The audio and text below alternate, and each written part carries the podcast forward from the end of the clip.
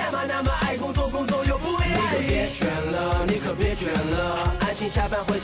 欢迎大家来到职业理想第五期的栏目，今天是特别高兴，也特别兴奋啊！然后组成了今天这样一个三人局，因为这个局特别有意思，我们邀请到了文员老师，也是之前麦麦内容营销相关的负责的老师。呃，然后我们还有我们传统的 MC，我们的陈老师，他是我们领英的原来负责内容营销相关的老师。因为老师们都不让我叫他们主编，可能也不是主编这个 title，所以我统称他们为老编。边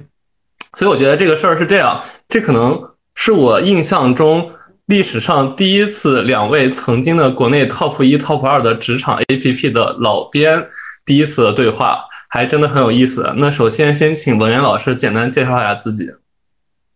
呃，大家好，也非常感谢王鑫，还有那个我呃我们的 Nolan 老师给我们这个机会，我非常的开心。那我自己的经历其实有点复杂了啊，我简单来说就是我有一段啊媒体的经历，再加上一段市场研究的公司的经历，那这个可能构成我的内容经历。然后呢，后面我开始做营销，就是我去到一些国际的公关公司去做公关呐，呃呃社交媒体营销的工作。然后呢，我去到甲方呢，就把内容加营销结合起来，后面在一直在探讨说，呃，怎么去做用内容的手段，更好的去连接相关的利益相关方，更好的去做营销，更好的影响他，也是我在麦麦做的一个很重要的一个事情。所以今天非常开心。那更多的可能大家想了解我或者有什么更多的关于我的个人介绍，可以在后面来我们详细再来说。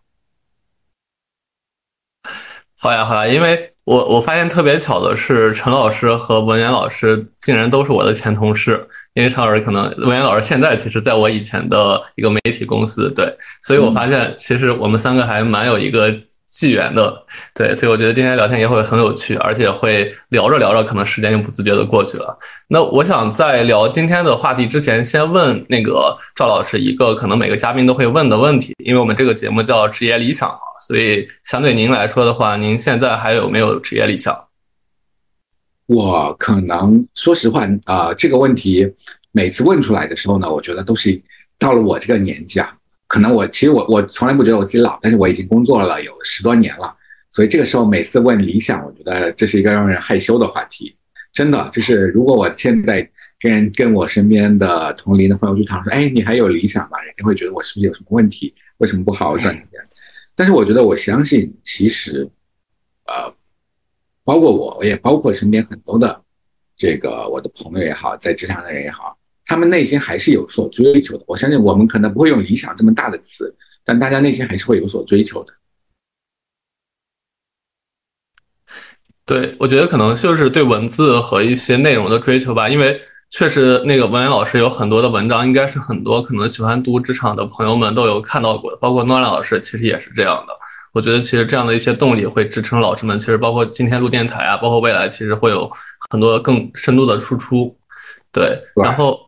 然后第二个问题就是问两两个老师一块儿的哈，就是因为职场领域，坦率说，就是咱们也在这个职场领域，尤其是职场领域 APP，其实待了很多年了嘛。其实它在国内一直处于一个和生活纠缠不清，好多人可能想真伪的一个内容行业。因为可能因为中国有微信的出现，本来一个纯粹的职场社交这样的一个事儿就会变得很模糊。那两位老编在很多年的职场相关从业经历，会怎么看待如今在国内做职场内容这件事儿？呃，对，要不文老师先。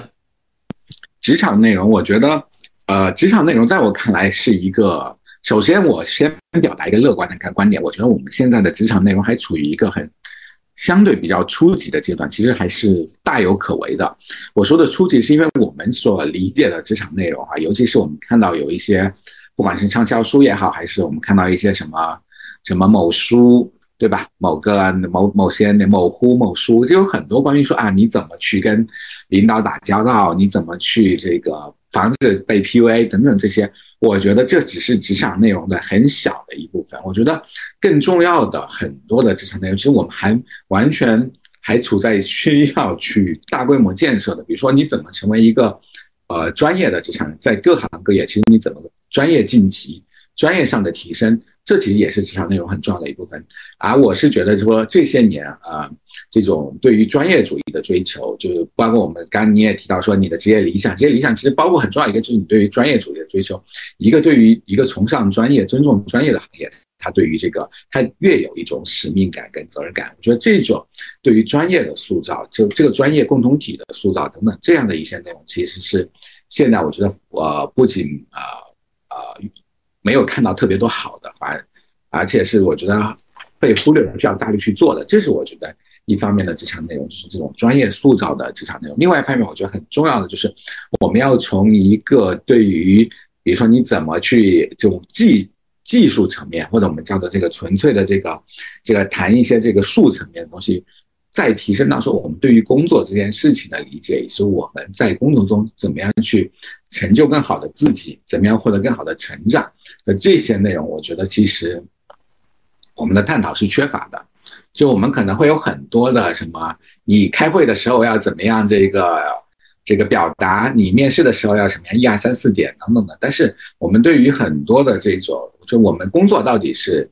你怎么样找到自己的职业目标？比如说我们现在好好看到很多人说啊，我要考公，我要考编，我要上岸等等这样，每个人怎么找到自己的职业目标？你的职业动力来自哪里？你怎么规划自己？其实一个人要工作的话，他其实要工作三四十年、四五十年的。你怎么规划自己很长的一个一个职业发展的道路？你怎么样更好的去，呃，不受外界的很多事情影响，能走出自己的一条出来？等等这些，我觉得这种更大的层面上，它其实也更难回答的问题，它没有标准答案的问题。我觉得这样的内容其实是缺乏高质量的职场内容的，因为现在有很多有所谓的。比如说你怎么去开好一个会，或者说你怎么去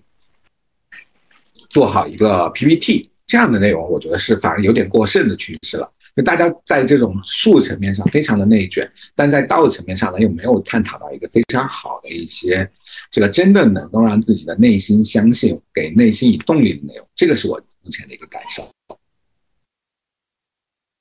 对，然后陈老师怎么看？对。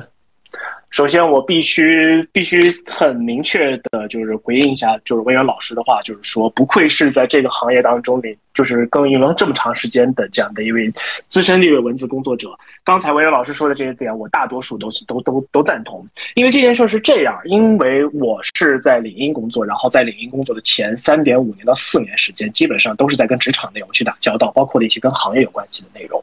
那么文渊老师其实是在我们的一个不能叫做对家，应该叫竞品吧，友商的这样的一家一家公司工作了很长一段时间，然后导致这样段这段这段在那段时间当中，领英其实跟麦麦是有。一些个就是友好的竞争的这样一个关系的，所以呢，我们其实在我这个层面上的话，我跟我的同事会经常去看着说，哎，麦麦那个地方在发什么样的一些东西，同时我也会注意到，就是说麦麦也会关注着我们在做怎么样的一些东西，但事实上。虽然两家可能是这样的一个有有这样的一些竞争的一个关系，但是现在大家就状态也都知道，李英已经基本上离开了中国的这样的一个职场相关的一个领域，不管是说呃我们的职场的社交社交，还是说职场的内容，这都已经基本上是已经是过去式了。那麦麦的话，就是基本上是在这一块内容上面的话，在术和道这件事情上面，其实是在进一步的继续耕耘的。其实这件事情的话，我会认为就是说，麦麦在这件事情上面，它是起到了一个非常重要的一个在行业当中。一个作用的。那文远老师在这个麦麦当中工作这么长时间，我其实是比较佩服，就是说文远老师在这在不管是在麦麦的期间，还是说在离开麦麦之后的一些的内容的输出，包括维远老师的一些文章，我们也都有看。包括刚才王王鑫有提示我说，维远老师在麦麦上的一些个评论区，然后大家都说啊，维远老师似乎最近更新的有点少。然后呢，我这边就借着这个机会跟您的粉丝们再跟您催更一下，就是说您可千万千千千万不要停止您的文字的这样的一个输出。那么回到刚才温渊老师的这一个观点，啊，对。我是特别赞成的这一件事情的，因为从领英在领英工作的一个感受来看，就是我当时接手这一份工作的时候，我会发现国内的工、国内的职场相关的一个内容，不能说什么都没有，但是呢，绝大多数我这边我以我们这个平台的能力所接触到的那样一些职场的内容的生产者、职场内容的这些所谓的 KOL 或者是这样的一些个职场的意见领袖，他们输出的内容其实很大一块都是在道的这样的一个层。今天教你怎么样的去谈薪资，明天的教你怎么样做好汇报，后天再教你怎么样在会议上面更好的表现自己。甚至刚才就在刚才，我在刷某书的时候，我还刷到了一篇如何在外企当中拿捏好你的国外的同事，从而达成在他们我他们在中国本土的这样的一个呃业务目标的这样一件事情。然后我看完之后，我觉得有点点有一点道理，但又有一点贻笑大方。因为说实话，职场这件事情它不只只是拿捏同事这样这么简单一件事情。但是正如刚才文渊老师所说，在中国的这个职场内容当中，对于具体的问题，对于解决眼下的这种困境，对于怎么样的立刻的，就是能够搞定一个让我很头疼的一个问题，搞定同事，搞定上上级，搞定下属。的内容讨论的实在是有点太多了，然后包括了，比如说，呃，之前王鑫跟我一起做的这样的一个职场的那个短视频的那个账号当中讨论了很多如何进提高工作的效率，如何应用好各种各样的工具来提高你的工作的水平，这样的内容已经成了一种滥觞的这样的一种形式。其实我觉得这也是这也可以理解，因为。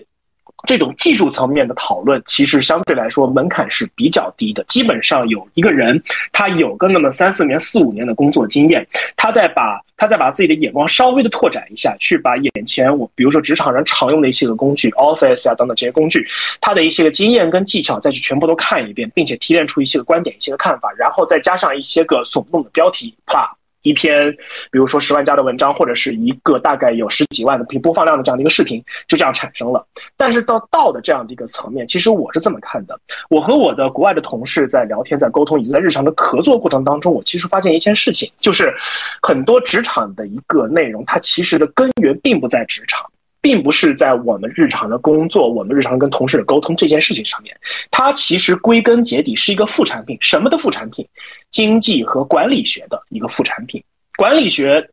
也许就是说，这里肯定我们的听众当中有对于管理学、有对于经济学比我更大牛、比我知道更多、更好的这样的一些观众、听众朋友们啊。我的以下的观点不一定正确，但是管理学它的它管的事情、它做的事情是什么？管理学其实就是怎么样帮助一家一家企业，怎么样的利用好所有的规则，利用好所有的资源，利用好你手上的所有的这样的一些个工具，以及利用好你组织当中的这些个人，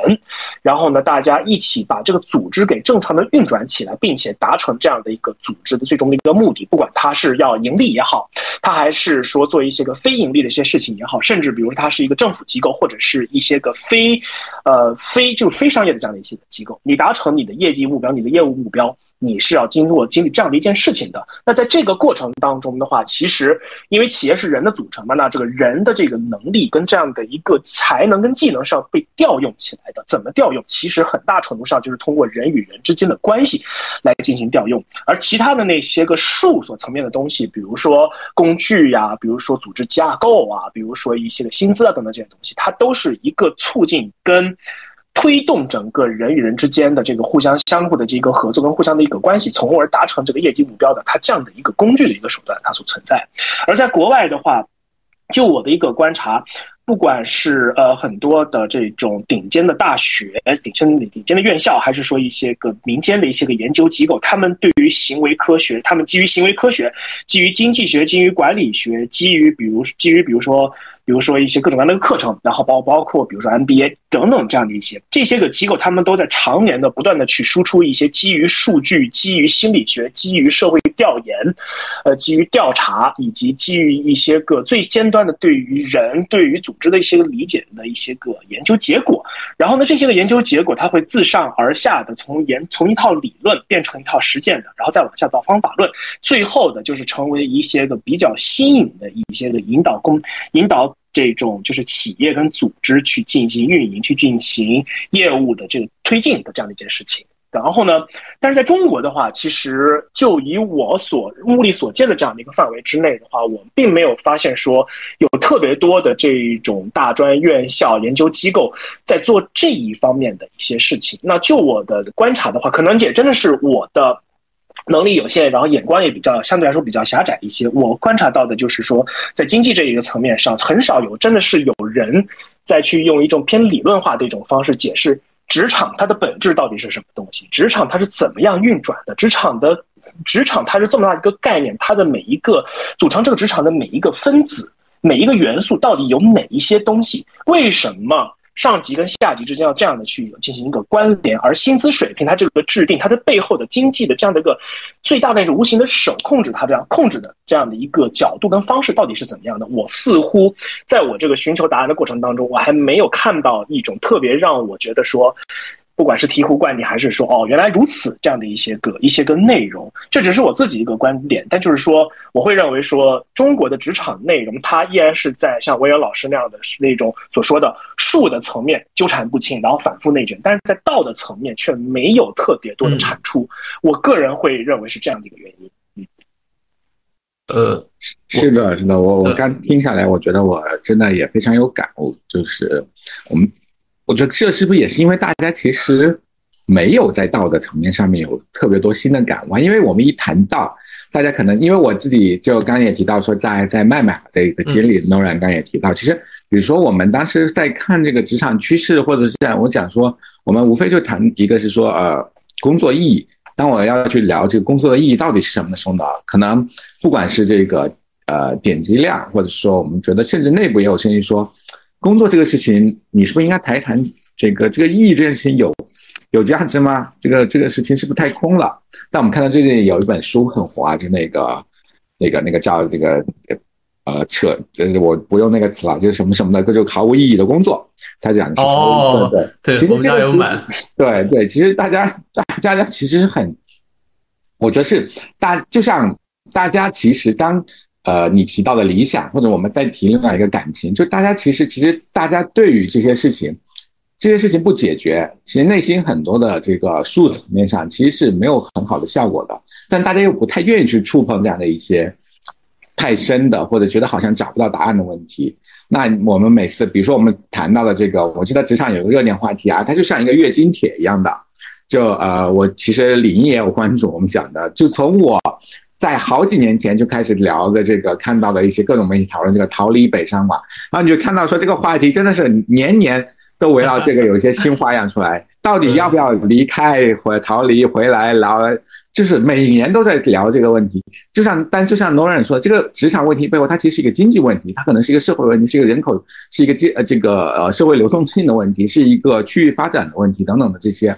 这个我觉得可能也是说，因为我们对于一些大的话题可能不太好去驾驭，所以我们可能就会把它降级降维到说，哎，我们不如关注眼前的这些微小而确定的幸福吧，就是小确幸或者具体。我知道，呃，是谁说这个焦虑的反义词是具体嘛？嗯啊，就呃，应该是就近年来，其实但这也是大家一个呃对抗焦虑的。呃，一个方法吧，就是我可能对一些大的道理我讲不出来，或者我我找不到答案的时候，我们从具体的怎么做一件件的事情，具体去做开始去去做一些尝试。所以，我我谈到这里，我好像有点在这个自己也在纠结了。我刚刚说这个数太多，这个道不够，但我突然谈到这里，我不知道大家怎么看啊？我觉得好像也是是因为说，也许有些道的答案，我们要从数数中去 寻找。对，这个我就是真的，我觉得这可能也是反映大家的一个大家的一个纠结的状态。就刚才文渊老师和陈老师其实讲完之后，我有一个特别深的感慨，而且有一个特别小的故事。首先感感受是，我觉得其实为什么说现在大家都谈术不谈道，是因为在国内其实唯流量论这件事儿太久了，就是要讲很多道的事儿的话，其实它流量是不好获取的，因为那些很深的东西它是没有一些即时性的东西影子能说的。呃，然后反而是讲一些术，比如我之前做 Excel 啊，或者之前刚陈老师说一些汇报技巧那些东西，它是可以一二三四列下来的。那我举个例子，我觉得这件事其实挺不对的。我我朋友圈有一个小姑娘，她应该是之前做了一一条职场的视频，特别火。那条视频是怎么就教教人改简历的？然后她其中有一条说是你什么时代了，你竟然还用 QQ 邮箱？呃，成年人都要用什么网易邮箱、什么 Google 邮箱？我我觉得这件事其实挺错误的。但是她说是因为原来很多的一些。小网站啊，什么的都会什么职场技巧教你说 QQ 邮箱不专业，网易邮箱更专业。其实我觉得这件事是没有对与错的，只是就是有一些这种文章去框起来，然后大家觉得这文章很有流量，然后就去写，反而他去可能没思考说是就真正的可能职场我要怎么成为这样的人，其实教你一些内心心灵的东西，所谓道的东西。对，我觉得可能是现在现况。嗯。我觉得可能还有另外一个原因，就是说我们每一个人都是活在很具体的这个问题当中。比如说我今天，我今天的经历是上午的时候我把家里都安顿好，然后差不多到十点钟我去健个身，然后健个身回来之后我收拾收拾休息一下，然后跟各跟两位一起来录这样的一个播客。在这一个过程当中，其实就这么短短几个小时时间，我碰到了无数的大的小的一个一个问题在我面前啊。比如说早饭要吃什么东西，那我的家人有需求了，我应该怎么样去回应他？我的家人此刻可能在正在忙着做家务，然后我可能可能要半小时。我就要跟我的教练约，可能我要我要超时了，那我是不是应该怎么去平衡？我该怎么样快速去帮他一下，然后去开始健身？健身的时候什么样的动作比较有效？然后我应该跟教练聊什么一个话题？回来之后我有多长时间可以简单吃一点东西？我应该吃什么东西？什么东西应该更健康？什么东西不这么健康，但是又能及时的满足我的需求？我们每天都是生活在非常具体的、细碎的，然后鸡零狗碎、鸡毛蒜皮的问题当中的。我们很少有这个时间跟精力，能够静下心来去，就像。像我们的初中跟高中的这种政治课本一样，告从生产力和生产关系，从经济的角度，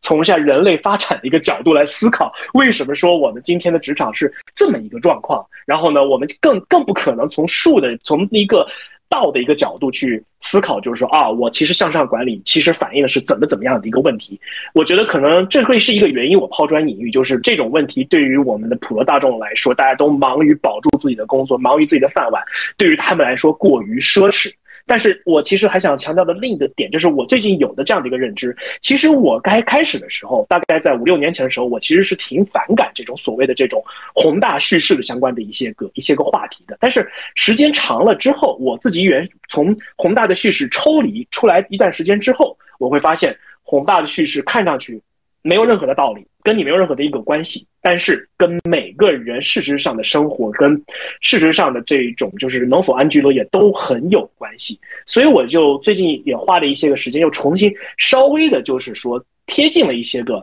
所谓的大的这种趋势、大的这种一种一些个变化当中去去思考，就是说我们自己个人这样的一些小人物。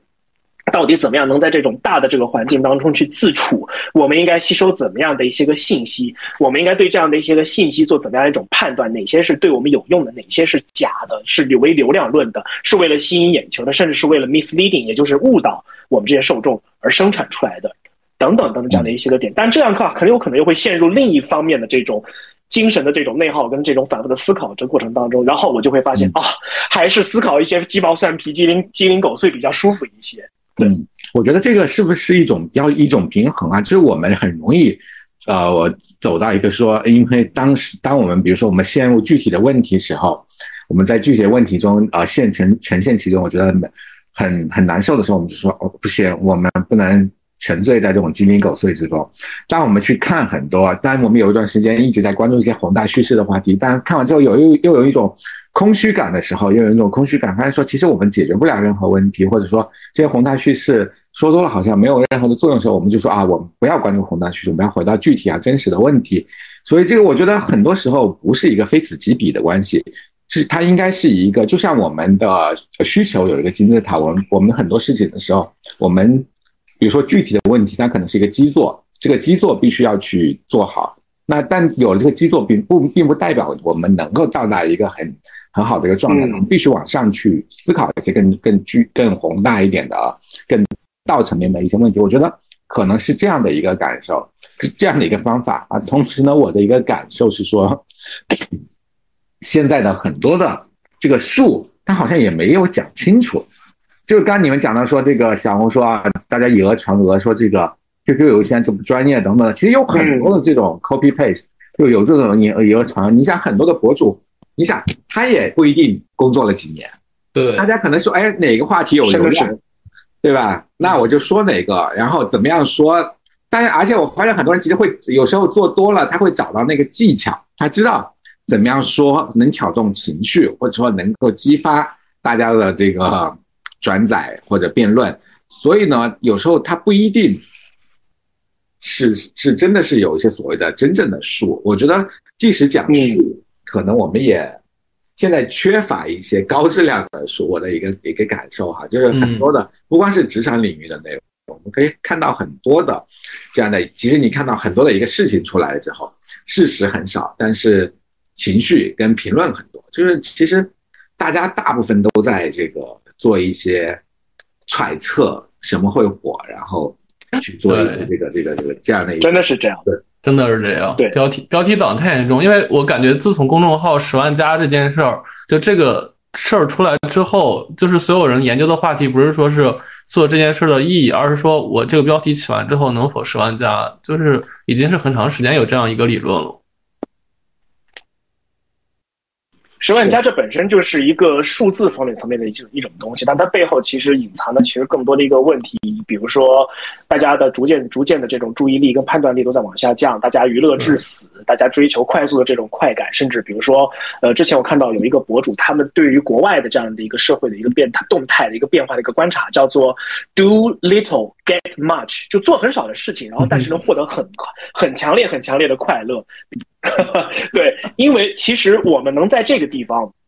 来录这样的一个节目，把 LinkedIn 和麦麦的前老前老编辑们聚在一起来聊这样的一个话题，其实很重要的原因就是我们其实是希望能够抽离一种比较低质量的这样的一种对于数的这种，不管是讨论也好，还是说产生也好，还是说我们怎么样去制造这样的数也罢，我们其实更希望就是第一，你要有数的话，那告那行。那我们需要做出真正有用的，然后真正能推进这个职场的发展，推进个人的成长，甚至比如说能够达成一种个人和组织之间相对来说比较平衡的这种博弈关系，甚至互相促进的这样的一种关系。然后从道的这个层面的话，我们可以更多的去思考一些很多事表面的事情背后的这样的一些个道理，这是我的一个理解啊。所以说，文渊老师，您看我们的专题的名字叫“职业理想”，离开的离就是。我在这个地方再做一个广告，就是这个“离”字指的是抽离，我们要抽离一些个问题，才能看到一些事情的本质，并且更好的想出、想明白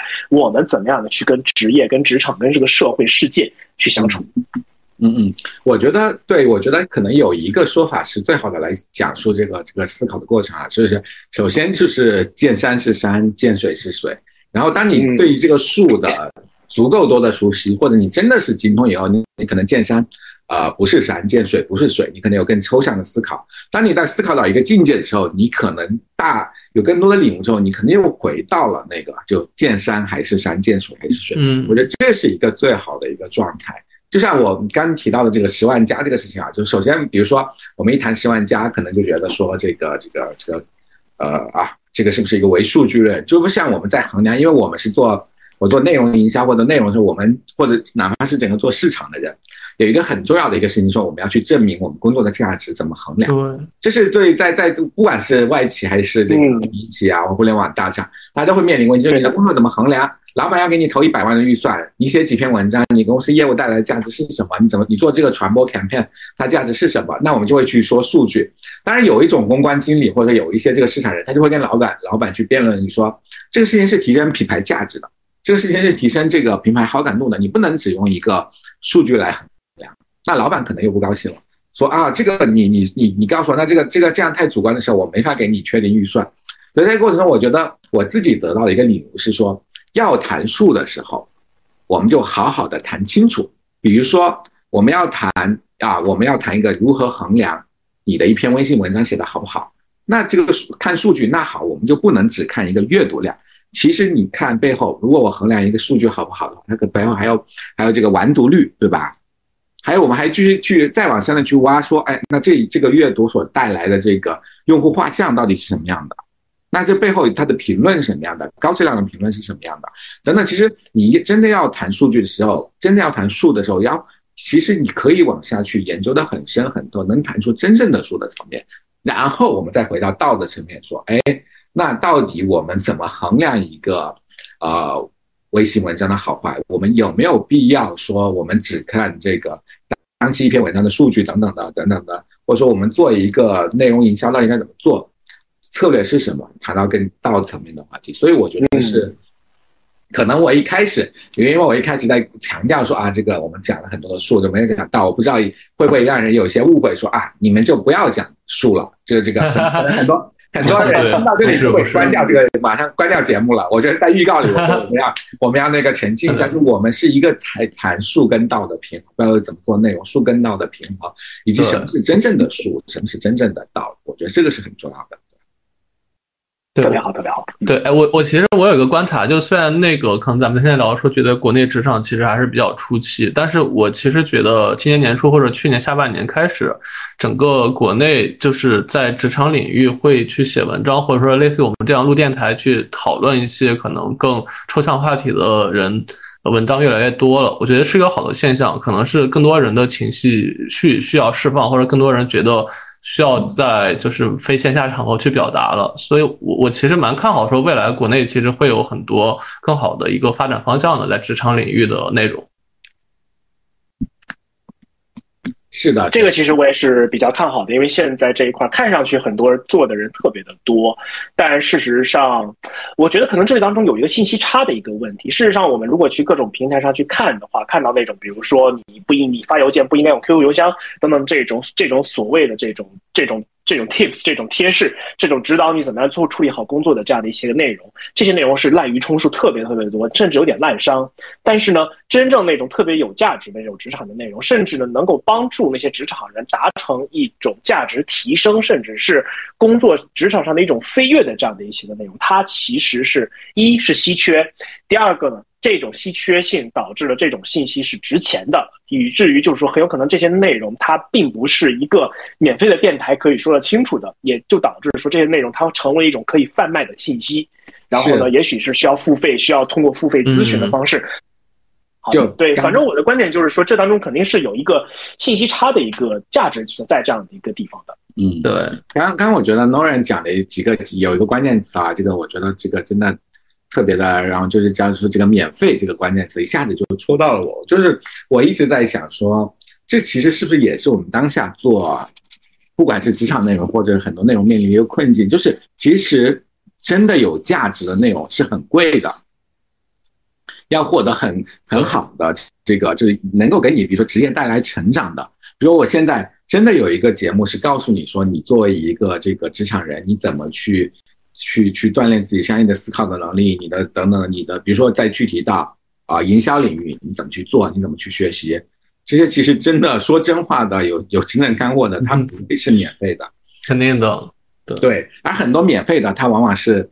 我们做内容营销啊，夹带私货的，他可能要塞一些软性植入的等等的，他可能有某种议题设置需要的内容放在里面的，这就给我们一个，其实我自己也在想说，是不是因为。我们可能没有一个好的内容付费方式，我们的付费方式可能就是在平台上依靠流量变现这种方式，所以也导致整个内容生态会出现这样的一些问题。所以我觉得就是说，有没有一种可能？哈，我我跟二位探讨，并并不是说就一定是这个结论，就是有没有一种可能，就是像我们这种就是比较利他主义的，然后呢比较谈的相对来说比那种乱七八糟的流量内容。质量不是很高的流量内容，再深入一点、再硬核一点的内容的，我们做这样的内容，很有可能并不止他吃饭。我们并不指望着它去做任何的商业化，我们只能拿它当副业，而这个副业我们是投入心血在做的这样一件事情。我说这话的话，不知道 Will 怎么想，会不会觉得说我们在自断我们自己的财路？但是这个也是我的这个我的一个思考吧，就是说你要是真的把它拿去当饭吃的话，你一定要平衡好，就是你所提供的这个价值以及它所值的这么多的这种换成转换成货币或转换成流量的这样的一种对比的关系，它得到一定的一个程度。这也就是说，也可能这个这样的一个价值。可可能是 IP，我很喜欢你，所以我 follow 你，就像就像追星一样，也有可能是因为你的思想，然后你的观点能够真正的帮到，就是说 follow follow 你的这个账号，听你的播客，看你的文章的这样的一些个人。但怎么样的去把握好，就是说你的内容的质量，它是在一个免费的一个领域当中的，但它又能够给人带来一些的价值。同时呢，到底我们要不要去把这样的一个内容去做成一个？能够变成钱的这样的一件事情，其实我觉得好多很多时候就是不管是职场领域还是说其他的领域，大家一窝蜂的在做各种各样各样的自媒体，但很多的人都是被这个趋势给推着走，大家都还没有想好这件事情到底应该怎么样去平衡好这样的一个一个点，尤其是到现在这种热门的这种火的这种账号越做越多，我反而会看到他们就是说，比如说。变现的手段越来越少，或者是说他们因为变现大规模的去变现，吃的恰饭恰的有点多，导致他们内容内容的水平急转直下，这都是有的。我觉得这个话题的话，我可以，我们是不是可以留个开的开的一个节？我们回头再单独再聊那么一两回，因为看上去的话，我们的话题很多，嗯。对这个怎怎么这个内容生态，可能就是一个值得再单聊一些，很好的，真的是对，嗯，对，而且我觉得是肯定是定制化的内容嘛。然后我们就跳过这个话题，刚老两位老师说的，因为我们没进入今天的主话题之前，已经聊了四十分钟了。对这后面还有十几个话题呢，我们赶紧继续对对。对，然后然后然后我们今天其实想邀请文渊老师来聊的一个话题，也是可能最近比较热的一个话题。因为其实从今年年初开始的话，大家都知道，就是目前的社会职位会很紧缺，尤其是可能是离职潮和开除潮，其实越来越热。所以其实越来越多人，包括可能我在内，就会越来越丧失了对职场的安全感。但是其实我们今天可能有一些诺兰老师想聊的一个问题哈，就是职场它真的存在安全感这件事儿吗？就两位老师怎么看？想先听听看魏源老师的看法。嗯，啊、我觉得安全感，我觉得当然存在安全感这回事。我觉得安全感是一个呃，作为一个人，不仅仅是职场人最基本的一个呃生理或者是心理上的需求。我觉得安呃，你我觉得首首先我们不要否认安全感，我们对于安全感的需要，我觉得这个事情没有什么错，而且是每个人都需要的，因为。我最近我包括我们也会写一些这个鸡汤哈，说这个你要在拥抱不确定性，你不要盲目的追求安全感，就人生没有什么是确定的。这那歌里说的，没有什么会永垂不朽嘛。但是我觉得追求安全感一定是人作为一个社会动物也好，作为一个作为一个进化到现在的一个一个社会人很重要的一个追求，就是当你因为比如说我们写东西，我们在一个呃舒服、温暖、有安有安全感的环境中，可能会迸迸发出更多的灵感。所以我觉得，首先第一点就是我们对于安全感的追求是没有错的，而且是毫无问题的。然后第二点，我可能觉得就是我们怎么去理解这个这个安全感。就安全感，呃，这个我觉得安全感的认知，就什么样的情况下我是安全的，是舒服的，这才是我们需要去重点关注的。因为我们会发现说，大家对于安全感的认知，其实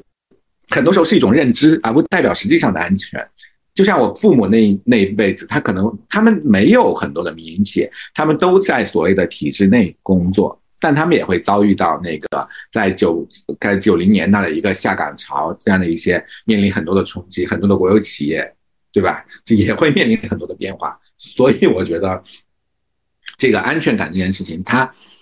更多时候是我们在讨论的是说，我们认为什么样的东西是安全，它。还是回到刚刚我觉得 Noran 讲的一个很重要的一点，职场的很多问职场的很多问题背后是社会问题，是经济问题，是管理问题。也背后是是为什么带什么样的一些社会变化或者认知的变化，给了我们的一个想象，说考公务员就是最有安全感的生活，或者大家还可能觉得觉得说啊，我在一个呃，比如说我在鹤岗或者我在某某一个小城里面，这个啊悠哉悠哉的躺。躺着躺平是不是就有安全感？那有人会觉得说，我完全没有安全感，因为我不知道明天我能不能赚钱。有人觉得说这非常有安全感，所以我觉得这个可能是我们需要去，我觉得会非常有意思的一个一个一个方面。这是我我我我想到的关于安全感的两个两个很重要的方面。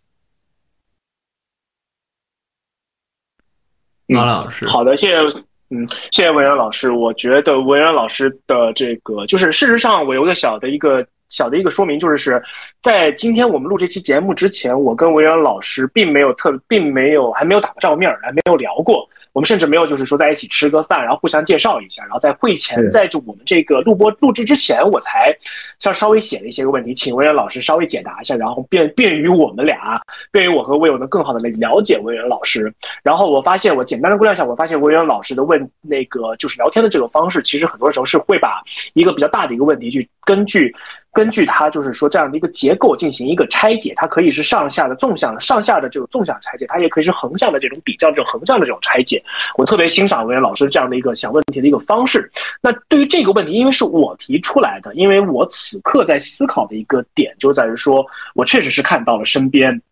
有各种各样的例子，要么就是在比如说疫情之前突然觉得特别疲劳，想要不干了，就是辞职了，结果这么长时间就一直都没有下一家的着落；也有就是说经历了比如说大公司大厂的这种动荡，然后呢因为各种各样的原因离开了、被裁了等等这样的一些个朋友也是不在少数。然后所以我就想冒出了这样的一个所谓的安全感的一个问题。其实对于我来说。呃，可能 Will 跟我共事时间相对比较长一些，所以可能我我觉得说我的这个观点的话，Will 可能会更认可一些。就是对于我而言，我并不认为说职场上是有绝对的这种安全感存在的。安全感对于我个人而言的话，会是一种比较碎片化的这样的一种感受，比如说。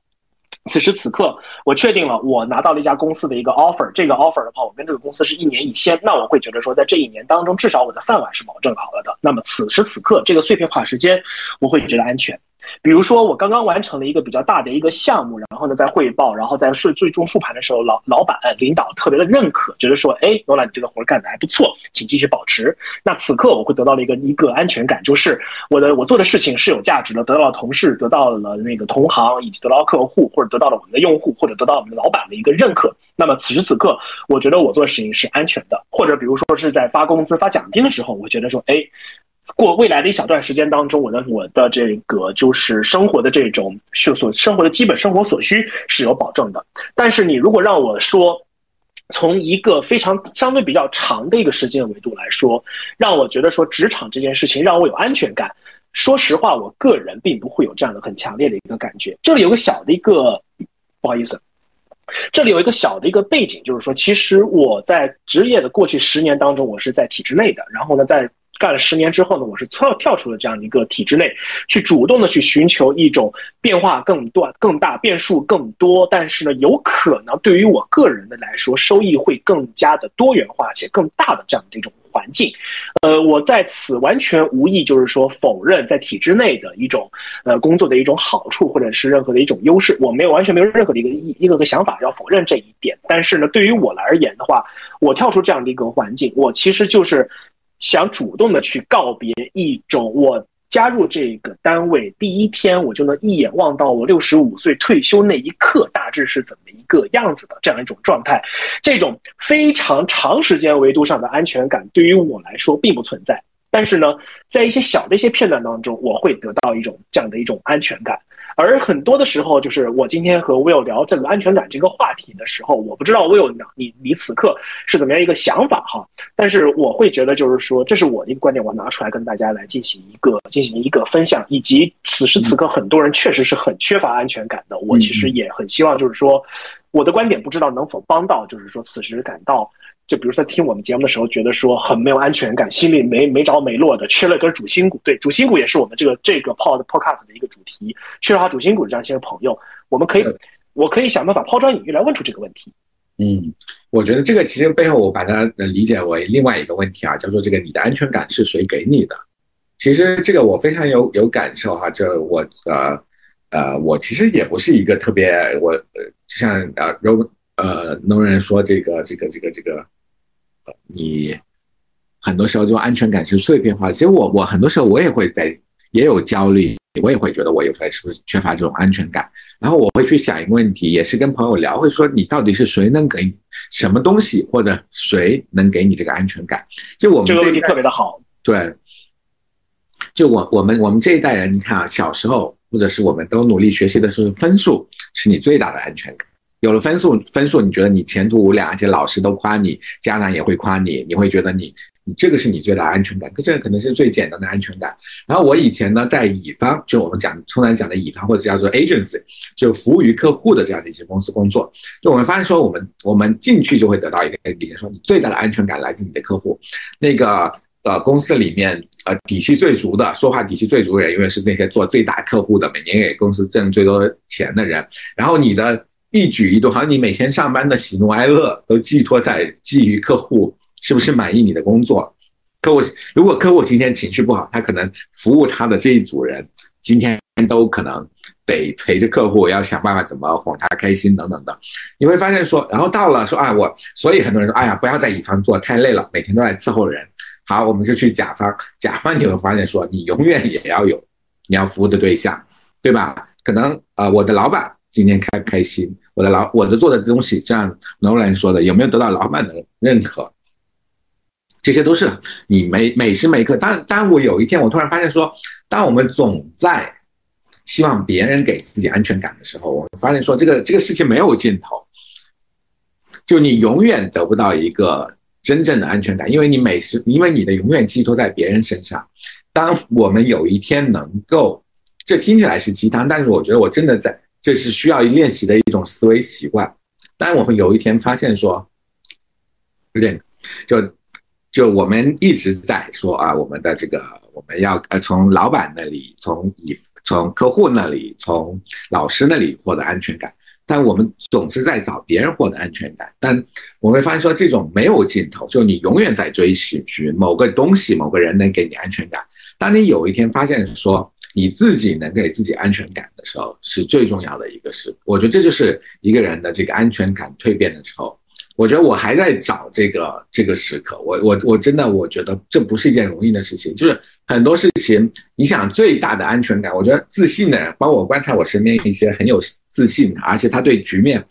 很有掌控力，而且情绪稳定的人，他都有一种自信，就觉得说我能够搞定这个事情，我对于我想说什么想做什么，我有足够多的这个掌控力，我能够去。比如说有人情绪不好，我能够有这个能力去，或者不受他影响，或者我能说服他。我觉得这样的一个时候是一个人活得最有安全感的时候。我不知道大家同不同意哈？我我其实有一个，就是之前一直听到一段话，说是人其实在这个世上就是来受苦的。就这句话，我觉得背后含义是说，其实没有一个人可能一辈子永远是没有紧张感或者。安那个不安全感的，就或者安全感的，就他可能是一直在不断的时刻有，总会有一些各种的苦恼找到自己，不管是职场还是生活。所以就像刚刚老师们说的，其实我我可能我自己现在在想的一个问题是说，真的有人会有充足的安全感吗？就是。我我看到的可能是特别有安全感的人，是可能家族企业的继承人啊，或者说是一些特别有关系，其实我也不需要太高工资的人。那其实职场对他们来说的话，可能就是一个社会身份的象征。然后真正的他们可能在做的事儿是一些业余的事儿。这样的人，可能我感觉他是很有安全感的，因为也开不掉他。但我并不认为这种人的安全感是像我刚才所说的一个长时间维度上的一个安全感。假如说他是有一个家族企业要继承，既然是家族企业，那必然不止他一个孩子。也不止他一个潜在的一个继承人，他要陷入一场如果陷入了一场很混乱的这种职场的继承人之战怎么办？我的家人当中有人是做在律所工作的，然后这种大家族的这种争遗产啊、争家产、分家，然后一一个案子大几个亿、十几亿、上百亿的案子不在少数，有很多的这种隐藏的富豪，我们可能连名字都没有听说过，公司的名字都没有听说过，但他们就是有这种这种状况在这样的一个地方，哪怕是你一个家族企业，哪怕你家里是有矿。是要继承的，你保不齐你有什么的兄弟姐妹七大姑八大姨要跟你抢，所以就是我还是坚持我那一个观点，安全感永远都是碎片化的。然后像威远老师所说的那样，安全感会来源于各种各样的一个因素，包括你对于局面的一个掌控，包括了比如说，可能我自己会认为就是说我在这个工作的过程当中，我自己的那自己的这种。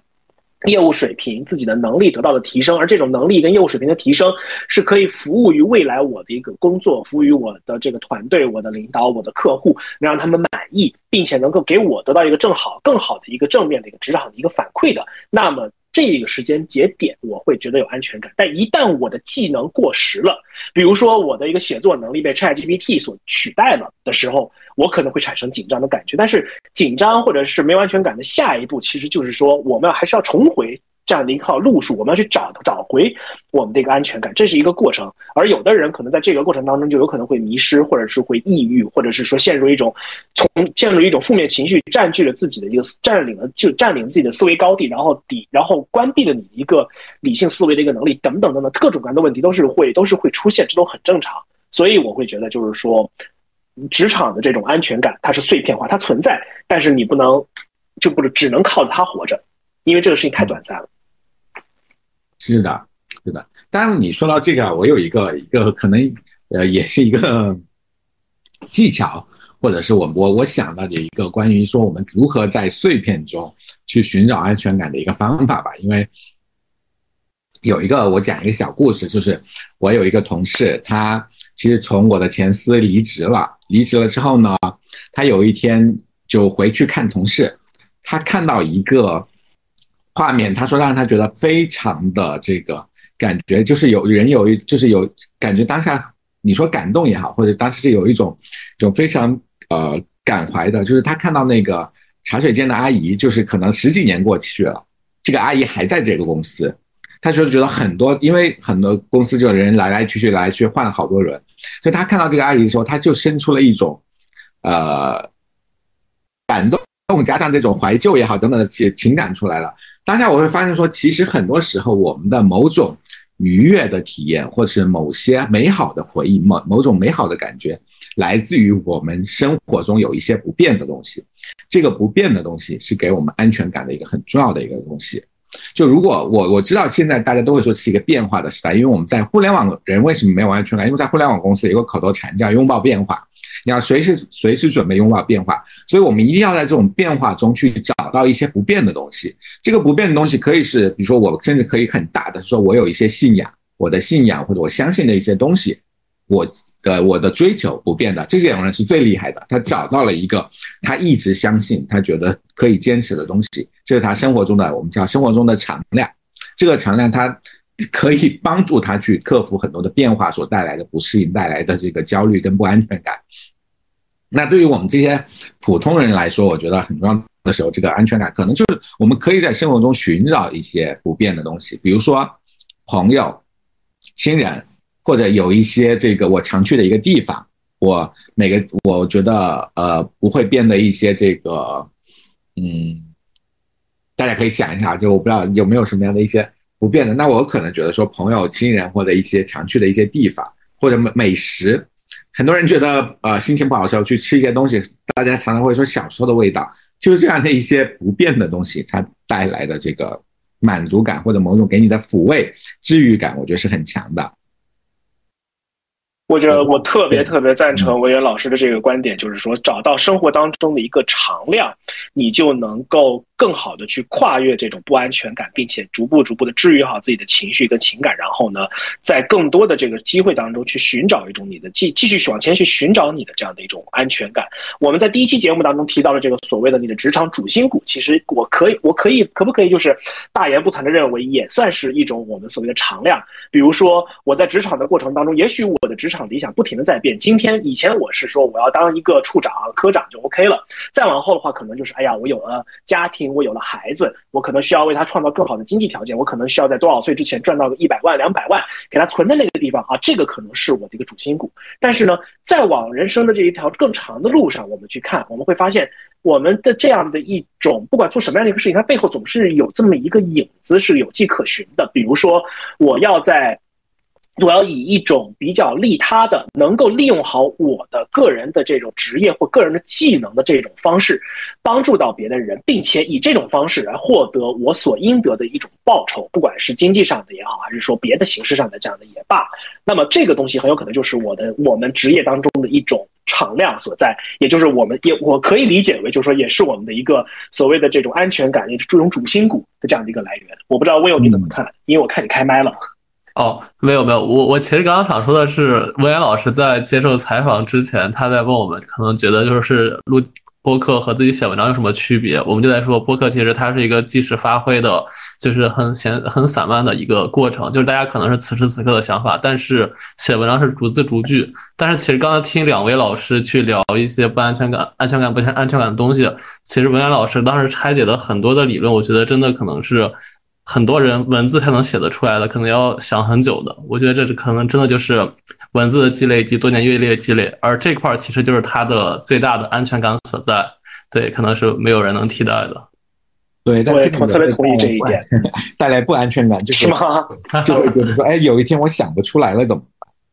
这这真的会有这样的一个感受，就是说想不出来就来找我们录一期节目呀，然后我们就有点子了。是的，是的，对。包括说你刚提到那个主心骨这个，我觉得这个词特别好啊。这个词可能把常量这个词做了一个很好的、更更通俗化的翻译。常量这个词，我就我我不知道我是在哪个科幻电影还是什么的里面看到这个词，我就特别喜欢。他当时应该是讲的说时空穿梭，或者是人，因为人处在一个不停的变化的过程中的时候，你要看到一个不变的东西，这样你不会精神精神错乱。所以我觉得很重要，的确是说我们当代我们很多的人，包括我们觉得很多人为什么觉得这个，呃，这个幸福感不够，就是因为我们的变化太多，而且不变的东西就积累下来的东西太少了。我觉得这个是可能是一个我稍微延展开去我的一我的一些一些感受吧。那其实找到生活的主心骨，这个我真的觉得你你如果围绕这个去做内容，我觉得这个这真的是一个很好的一个一个一个一个一个一个话题，而且是当下很多人缺乏的，就是什么样的东西？没问题，这个话题交 这个话题交给您了，没问题。是的，而而且我我其实我想主动问你一个，就是大家觉得钱是不是主心骨，是不是生活的常量？我我开始呢，如果说很多年前吧，我问这个问题，我可能会作为一个有理想的青年，我可能会说，你当然要追求人生，要追求更有意义的事情呢。但我会发现说，有时候当你在处在一个错乱的或者看不清方向的时候，也许钱也是一个常量。会看到有的人说，我就安心赚钱，我就觉得赚钱，我每天收收获到了一百块钱、两百块钱，那个钱进账的时候，我觉得特别有安全感。我觉得也许这也许是在也。这不能说是一个适用于人的一个特别最佳推荐方案，但我也许这也许也是混乱的这个不确定的时候的一种寻求安全感的方式。我不知道大家怎么看。我觉得这样的一个衡量方式并没有什么特别大的一个问题，并不是说我们今天此刻，比如说我们聊的话题变得有点有点唯物，或者是有点拜金等等，都不是这个样子的。因为钱这个东西，它本身就是一个客观存在的这样的一个事物。然后我之前看过一些个跟投资理财以及经济相关的一些个书，其实中的其中有一番话，我不不记得到底是巴菲特还是芒格还是谁说的一句话。当经济最糟糕的时候，当所有人都在疯狂的抛售股票、抛售抛售债券，所有人都不知所措的时候，你什么样东西能最给你带来安全感？现金，你的现金躺在你的账上，哪怕这个货币出现了一定程度的贬值，但是你心里是有数的，哪怕再贬值，也至不至于贬值到某些特定的一个国家在特定历史时期的那个那样的一个程度。当然，如果你手头有黄金这样的一些等价物，那是更好的。但是呢，在经济不行的时候。现金为王，为什么？其实说白了就是现金，它依然会，它用这种，不管是数字的一种形式，还是用一种印在纸上的钞票这样的一种形式，它能够保证你未来的基本的生活，你的生存权没问题，你的发展权利没有任何问题。然后一旦经济恢复了之后，你的储建现金的储备能够成为你进一步的，不管是拓展你的业务，把生意做得再大一点。还是说我在后面再赚到更多的一些个钱，我可以继续的去改善我和自己家人的这样生活等等。现金这件事情，我并不觉得说它不应该成为我们的安全来源。这也就是为什么现在大家都在聊的是我要消费降级，我要多存钱，然后中国民众的这样的一个储蓄率是又创了这样的一个新高。它的原因就在这样的一个地方，而其实背后它其实是有一个主心骨，就是我要存钱。同时，我对我存的这笔钱的这个货币后面所代表的这种国家的信用是有信心的。只是此时此刻，我需要多积累一些原始的东西，在这个地方。我觉得钱这个的确又是一个值得聊聊好多期的，因为就是职场跟钱绝对是密不可分的一个关系。就是我们工作很多时候就是真的是，我们每次都会开新坑。对，因为我记得也是希娜跟我说的，他说如果你想赚钱，那你一定要先喜欢钱，就是尤其是对于我们很多的做内容的人来说啊，对于钱好像以前有个词叫铜臭味吧，就是钱这件事情，钱农兰刚也讲说，钱是一个中性的，它是当下的一个很好的衡量，把很多很多价值抽象成钱的一个很重要的一个衡量工具。那这个时候我们怎么去看待钱这件事情，决定了我们。能不能赚到钱？我觉得，当然，呃，我们可能不不会觉得说拜金，喜欢钱就是拜金。就很多时候，钱是一个衡，我觉得是一个衡量工具，是一个很好的一个衡量工具。那你怎么处理自己跟钱的关系？我觉得在这方面，我我我我就多卖弄了，因为我觉得我可能也不是一个特别擅长处理跟钱关系的人。只是说我走过了这么多坑，我突然发现说，我们对于钱的态度，我以一个这个。跟钱没有处理好关系的人的身份来说，我觉得我们需要一些如何处理好跟钱关系的这件事情的一个一个科学的态度。我觉得如果有职场媒体能把这个事情讲好了，也是很好的一件事情。就我们不是我们不能把钱简单的看成啊，你要拼命赚钱，钱才是最大的安全感。那然后呢，就是我们对于这个这个钱这件事情，然后是什么？我觉得是有很多值得聊的。对，哎，那个我最后补一个小问小小的内容，就是刚才文言老师问钱，其实我深有感触，是因为，呃，上次跟陈老师也说嘛，就是百分之四十的人其实是在做自己不喜欢的工作的。因为我最近和很多很多的同龄的朋友在聊，就是说他们都想辞职，说实话。就他们不喜欢自己的工作，那我说你们为什么不辞或者为什么不找工作？就他们没有找到符合自己薪资的工薪资的工作，所以其实对目前这一代的我这个年纪的职场人来说，可能钱真的就刚王源老师说的，它一定是他们最重要的安全感之一。因为我说实话，如果你告诉一个人我给你三万块钱，你不用工作了，你就去干别的，对吧？那呃，我相信你问十个人，有九点九个人可能都会 OK 的，因为他们可以去做很多的爱好的事儿，他不一定是他的工作，因为他不盈利嘛。所以，我我个人觉得是在现在这个经济下行的阶段来说的话，这件事儿是还是挺挺正确的，可能是对。我觉得我们应该找一些一个或两个对钱特别有研究的，然后呢，自己至少就是说把钱打理还不错，然后生活打理的还不错的这样的一两个朋友来聊一聊职场人怎么样的去跟钱相处。这个话题会比较大，他可能会涉及到你怎么处理你的工资，怎么谈薪资，怎么投资，怎么怎么存怎么存钱，日常的消费怎么样去 balance 控制好等等。我觉得这个话题完了，我们又开新坑了。是，对，OK。要不然我们不放到下个话题呗？这个就是安全感这个话题，其实聊的还挺长时间了。行行，那我就直接到下一个话题。然后就是我们刚才其实聊了很多道的问题哈，就可能形而上的。我觉得我们下面可能大家主要聊一些自己的故事，可能会大家听起来会更下下面就是更实际一些。呃，那下一个问题是想问两位老师，因为两位老师工作也蛮久了嘛，可能十几年，快二十年了。老师们其实这么久的工作，其实相对来相对我来说，肯定你们俩是更稳定的一个工作。那你们。自己会有很没有安全感的一个时候嘛？能一人介绍一两个事儿吗？对，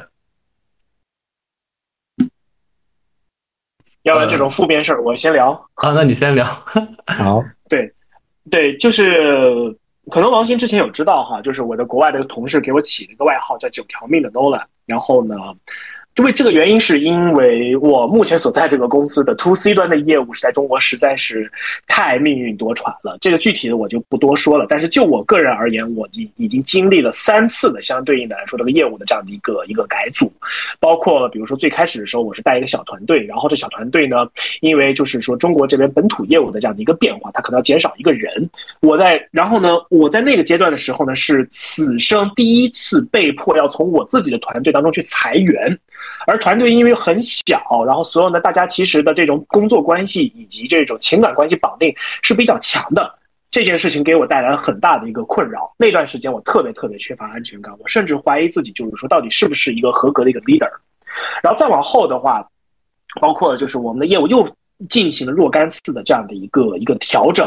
然后包括了比如说我们的这样的一个 to C 运营的一个团队发生了一个比较比较重大的这样的一个变化，那可能我原先应该做的这样的一个职位就没有什么太大存在的必要了，因为我们不做 C 端的这样的一个用户的一个运营，我们不做那个话题内容的这样的一个社区了。那这样，那我这样的一个产出内容和运营内容，还有去做内容的这人的这些运营的工作的这样的一个职位，其实也没有什么太大一个必要了，因为你能做的你的工作内容是没有机会去展示了。那个阶段，其实我。是挺依然是挺没有安全感的，因为什么？因为在我的职场的过去这十来年的过程当中，我都一直是在跟内容、跟我们社区，然后跟社区当中的这些个用户去打交道。我要去揣测他们喜欢什么东西，我们要去找到合适的一个内容，并且把这些内容 serve 给他们，然后让他们觉得说这些内容对他们是有意义的、有价值的、值得讨论的，然后来，然后来不断的去带动一些个业务的指标上面的一个成长。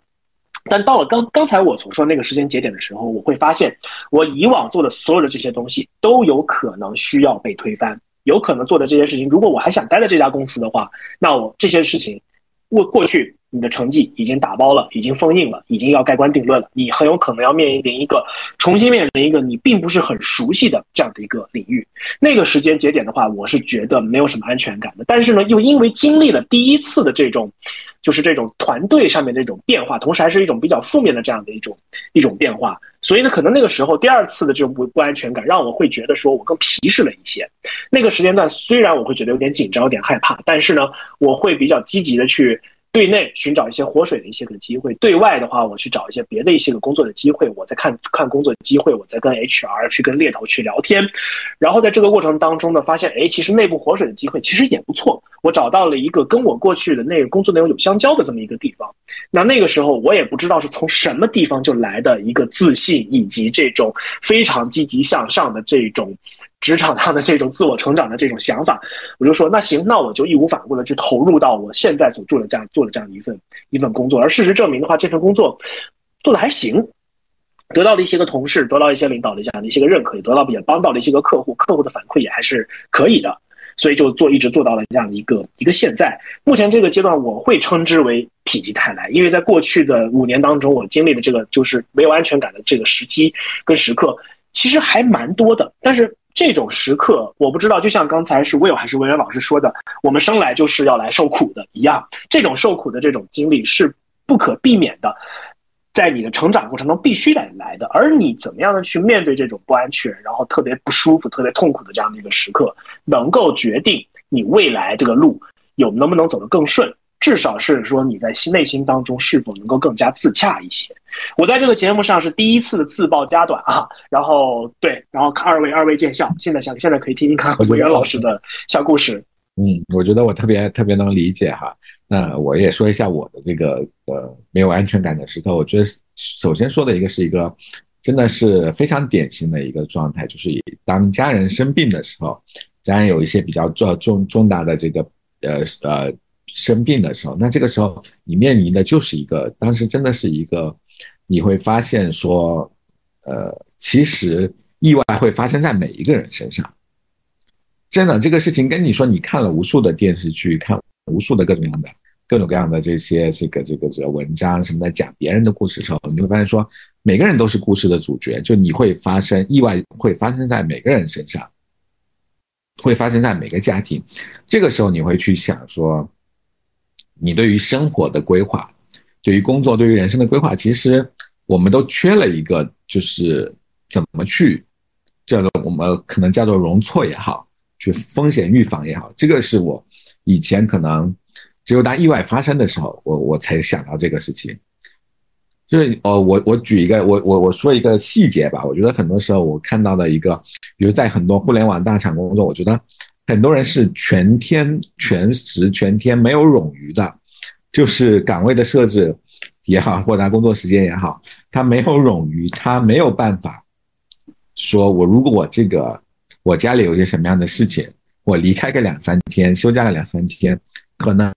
不仅领导会不开心，给你配合的同事也会不开心。所以我觉得这个时候是我当时，我觉得是一个特别典型的一个。当然，我觉得每个人可能都会遇到这样的一个一个情况啊，就是大大小小的意外，人生总有意外嘛，总会发生。但那个时候，当你真真切切的遇到了一个呃比较大型的意外的时候，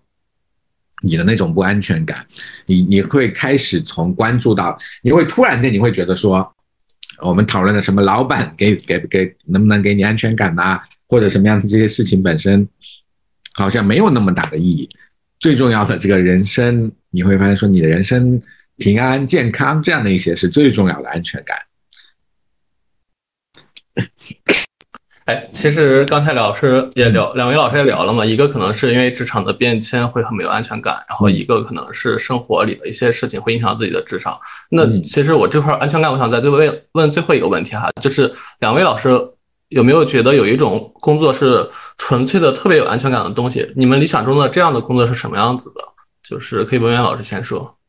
嗯，啊，纯粹的有安全感的东西，对吧？对的，就你觉得很理想的状态是什么样的？嗯，我觉得很理想的状态就是在一个互相相信、互相信任的环境里面，然后自己就。大家的这种呃自信心跟信任感得到极大的激发，我觉得这样的一个环境其实最有安全感。就是你首先你相信自己能把这个事情做好，同时你也相信你的团队、你的领导会支持你、信任你。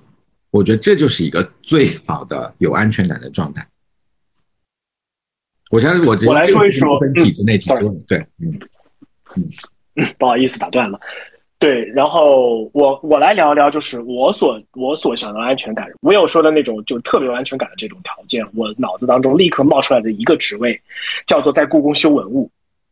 什么意思呢？就是首先，它并没有这个职务，它这个工作，它并没有要求你一定要在一个限定的时间段之内产出什么多产出这种所谓的剩余价值出来。你说故宫修文物，它它都是跟一些已有的旧物去打交道，把它们去维修，然后呢保持它们最良好的一个状态，供大家参观、鉴鉴赏，供大家进行艺术跟这种历史的研究。它不一定是产出这种实物层面上的一些个新的东西，但它背后产出的这种精神层次上的历史价值上的这种价值是很高的。而这一份工作的话，也许就是因为，呃，你的雇主。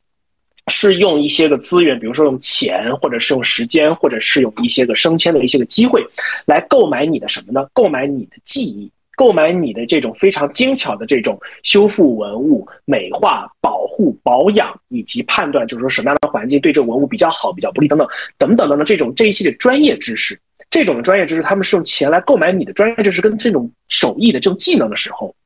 在这样的一种相对比较纯粹的环境当中，我会觉得这一份工作能给我很强的这样的一种安全感。所以，但是并但并这并不意味着就是说我就一定很擅长去修修文物、敲敲打打啊，然后然后补补一补壁画等等这样的一些事情，因为它还是会给我不安全感。这个不安全感可能有可能来自于大自然。很有可能来自于时间，一个壁画有可能会被氧化、被阳光照射，导致它颜色变浅，再无法再无法进行很细致的这种艺术的研究跟历史的研究，这是它给我的不安全感。但是呢，从这种就是对于手艺、对于技艺、对于技能的这种尊重，以及就是让他他嗯，让他这种用你的记忆来换来换取你的这种稳定的生活的时候，我会认为说这种生活方式、这种工作方式是我会认为觉得比较有安全感的。嗯，对，但这个东西比较极端哈，也不也不适用于所有的人。我我我我并不觉得极端哈，我觉得这反而是说我们每个人都应该去追求的一个最好的状态。就是我听下来觉得是他像是说，你看我现在老是有点咳嗽啊，这是个可能也是这个健康的这个也没有安全感的表现啊。这我觉得其实就是当你不再为了一个短期的目标，某个 KPI、某个数字、某个去做工作，你能出于自己的热爱跟兴趣去做某件事情，而且能得到支持，而且这个氛围是在支持你做这件事情，我觉得那个时候就是很有安全感的时候。嗯，赞成。明白。其实我我说下我觉得最安全感的工作吧。我觉得其实我是反过来的。如果一个工作让我有足够的安全感的话，我觉得是我可以随时脱离这份工作，回归生活，可以拥抱生活。就这份工作让我安全感到了，我 我可以不用时时刻刻想着它，可以脱离它，也不会让这个工作发生危险。这样的话，我觉得我会拥抱生活，因为我会觉得说是。工作的本质，本工作最终可能还是要拥抱生活的，对，不一定对哈，但我觉得这可能是我心里的一个状态。那米尔，你是不是觉得说这个工作就是一个人生其实反人性的？我觉得我也，就人其实是最好的状态是不用工作的。呃，我我在二十五岁的时候，我是很热爱工作的。我我会觉得，我去做一个很牛的事件，很牛的营销活动，一个一千万的项目，我觉得真的我此生无憾了。我自己跟我那个舞台合张照，我就无憾了。但是可能我活到三十岁，我现在我所有的事儿都做过了，我也做过一些能留下来的一些创意了。所以现在的可能很多事儿不会给我很大的一个刺激。所以回归到现在的我来说的话。就陈老师可能知道我业余爱好就比较多，比如探店，比如泡澡，就这些东西反而是现在能给我带来一些满足感的东西，所以我会觉得工作对我来说可能，呃，目前就是嗯赚钱以及说是为社会提供价值一个东西。但我觉得可能每个人不一样了，可能有些老师会觉得有很多的职业理想或者说是文字理想，那些可能工作其实对生活来说工作更重要。嗯，我觉得其实是异曲同工。就当工作不再是你为了谋生的一个手段，比如说你，你可能呃，比如说你去呃体验各种各样的洗浴中心，这个也变成了一个，这其实你说它是一个工作吗？它也是你在做的一个事情。对，那它它它既是你的爱好，同时又是能够满足你生活的某种成就感的东西的时候，这个时候你会很有安全。就是当一个事情你觉得呃工作不再是别人强加给你的，对。我觉得这个可能就是你你你你你你最有安全感的时候了。对，有原发性听上去我们在听听上去我们在鼓吹创业。也不是创业了，我觉得创不创业或在不在工作，就我昨天晚上也发个朋友圈，我觉得今天和两位老师聊天，我特别兴奋。然后别人可能会觉得我每天录电台很累，但是我觉得一点都不会，因为我觉得跟你们聊天是在放松，因为这件事是我原发性特别希望做的事儿。对，所以我觉得不管是工作还是生活，有这样的事儿的话，会让我有足够的安全感。是的，而且这个事情是你自己感兴趣。对，嗯。好，那那我们安全感就聊到这，但是下个问题其实也跟安全感有一点点关系。呃，这个安问这个问题其实也是陈老师写的哈，就是呃，两位老编包括我来说的话，其实我们在座三人都可以被称为小镇青年。其实我觉得陈老师并不是了，你是省会城市的大镇青年。那那你们觉得说是这样的一个身份会？对你的职业安全感有什么影响吗？你们会觉得，就我们这些小镇青年，其实相对于大城市的人来说，本来先天就会缺乏一些本身的安全感吗？我觉得会，就开始会，一定会的。我我不知道呃两位的感受啊。对我来说，我开始会觉得说，哇，嗯，我这个你看，我就我这我身边有一些朋友嘛，大家都是小镇青年，他就说呀，要是我不努力，我就得回老家了。这是一个最常见的表达，对吧？还有一个，其实你会发现说，最大的一个不安全感就是你跟这个城市的联系只有工作，就工作是把你带到这个城市，让你在这个城市扎根，以及这个城市需要你，以及你能够参与到这个城市里面的一个，好像是最重要，甚至对很多人来说是唯一的一个途径，因为你是小镇青年，你在这个大城市你是没有，呃，工作以外的社交网络，没有社区的联系的，所以当有一天。很多人觉得说，如果我不工作了，那这个城市就与我无关了。我觉得这个，就如果不工作，这个城市就与我无关了。我觉得这样的一个，啊这种的这种，呃，被可能有一天就你变成 nobody 的这样的一个焦虑，可能是我觉得啊，小镇青年可能都会有的一种焦虑。但是我最近会好很多，我会发现说，其实，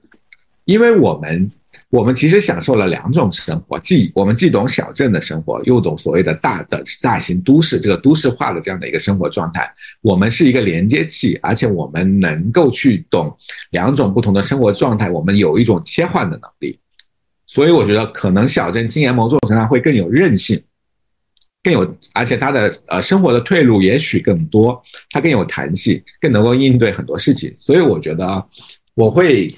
我会更加的嗯。觉得说一个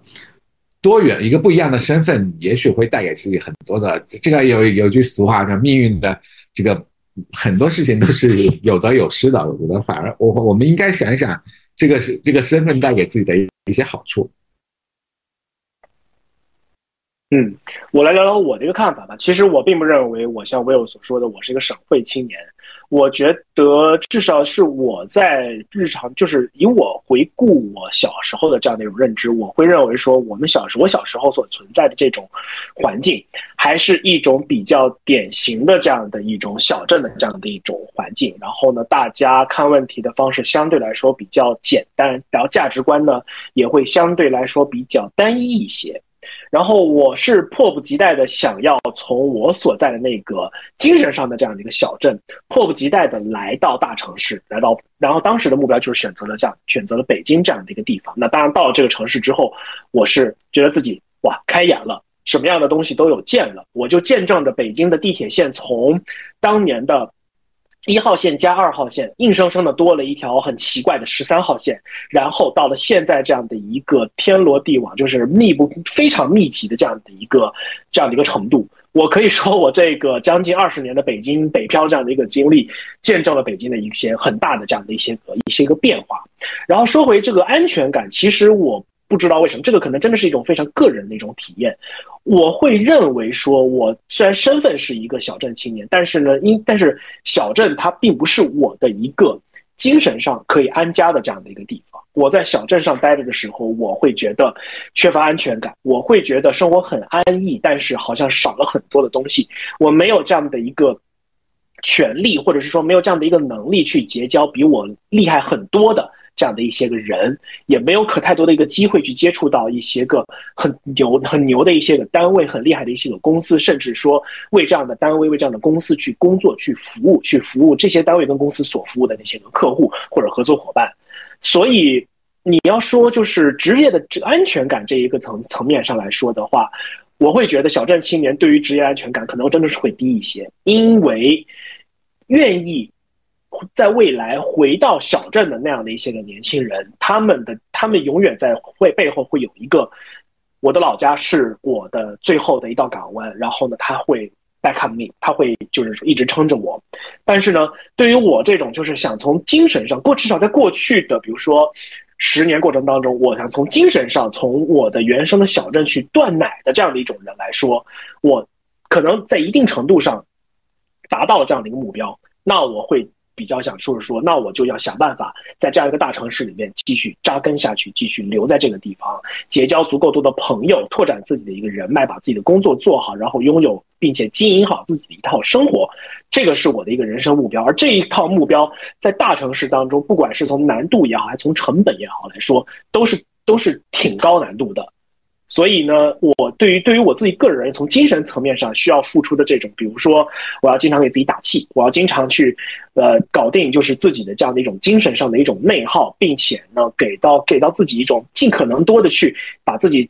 放置在一个比较自洽的一种状态当中去，然后再才有这样的一个更多的一个精力跟这样的一个能力，这样的一个精力跟体力，再去处理好日常的一个工作，然后跟个人与人之间的关系之类的。意思就是说，我自己是一个想从小镇断奶的这样的一个人。那么这样的人的话，想留在城市进行一种相对难度更高的一种生活，那他的安全感相以我为例是比较低的。所以我会更加的追求一些个安全感。但是呢，就像文渊老师刚才所说的，最近一小段时间可能真的是有所变化。原因很也很简单，第一，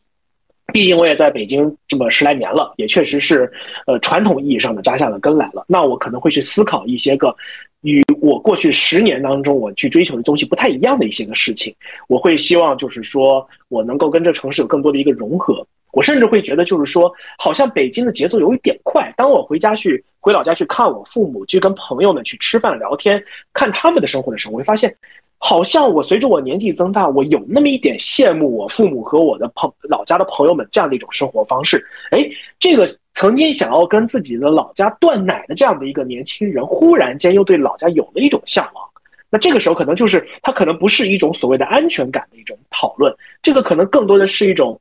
英文讲叫 sense of belonging，中文讲可能就是一种就是归属感。那这个归属感，我却我发现发生了一些个摇摆。但我并不抗拒这样的一种摇摆，因为就像文渊老师所说的，我们作为小镇青年从小镇出来来北漂，或者是在北上广深漂，我们其实是有双重身份的。我们既可以适应都市，我们也可以适应小镇。我们可以很高大上，我们也可以很接地气，可以很有声，可以很有烟火气，我们都可以。我们需要做，只是要做的就是说，也许在未来的一段时间当中，我们可能需要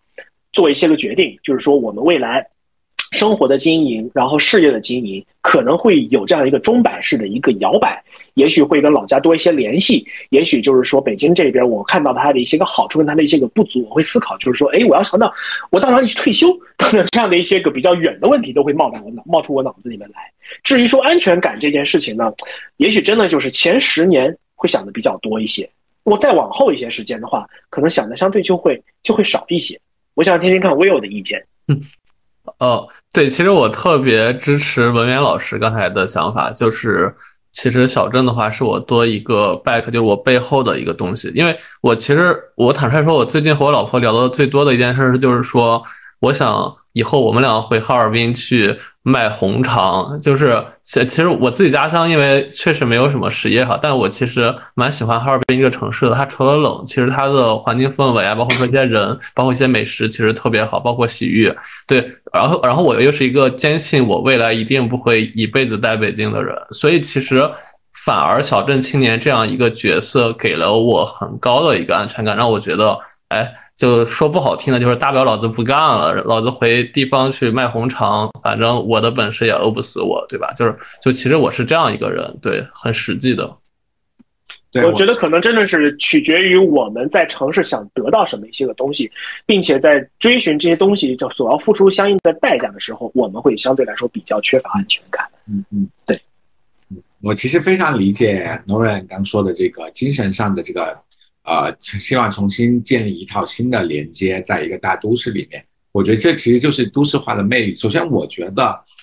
呃，都市化或者是我们讲的整个的这个人口的流动所带来这种人群的聚集，是一件非常美妙的事情。它让各种各样形形色色的人能够聚集在一起，而且能够产生很多很多元的社群，然后能够去做一些不一样的事情。因为这些事情在小镇上是无法想象的。就比如说你的，因为很多的人就人口基数少的话，它很难产生很多多元的东西。所以这个的话，可能是说我说从这个角度来啊，我刚也是看感慨说，我觉得也是从这个角度来说，也许大都市能给大家一些小镇所没有的这种安全感，就是他在精神层面的这种，就每每一种想法。都能给找到这个共鸣的伙伴，都能够找到他的安身之处。这可能也是一个很有意思的一个，我觉得一种矛盾吧。就是你可能在小镇上面，你可能会更加的悠闲，但是当你的精神想更活跃的时候，你可能就找不到一个真正的让你有所寄托的地方。我觉得这个这道题的解法，我觉得我也没有现在也没有想清楚，我也没有探索到一个最很好的一个答案哈。但我发现这个事情。也许随着这个，我听到不同的更多的意见，也许我有更多更清晰的想法。好嘞，那我们下一个问题，然后下一个问题可能是相对比较敏感的，我们三个就比较谨慎的去回答能播出来的。就其实也是昨天前天的新闻，就是知乎下线了匿名问答的功能。那我们其实。熟知的很多的平台也是因为匿名而广受欢迎哈，像最初的无密对吧？我记得反正就很多的平台其实因为这个它流量也会特别高。那其实我想问的老师们，就是这样匿名问答或者匿名社交的一个行为，其实是躲在面具后的一个行为，它是所谓的安全感的来源之一吗？或者说是安全感是环境造就的，还是个人内心产生的？对。呃，那文渊老师先吧。对，嗯，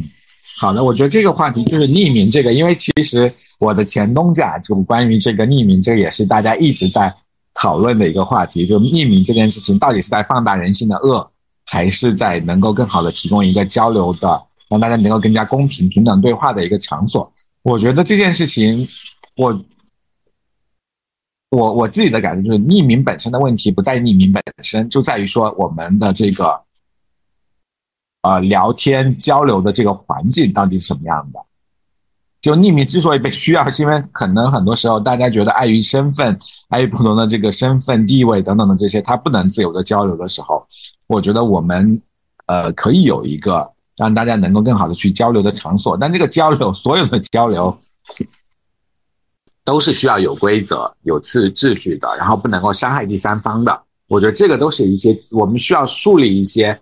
基本的交流的原则，跟一些共同的一些我们讲的底线也好，或者我们遵循的一些这个我们的交流的一些我们彼此的认可的一些共同的这个公呃约定，这个可能比说我们单纯去讨论匿名这个话题可能更有意义。然后我们觉得说匿名这件事情它本身，你说它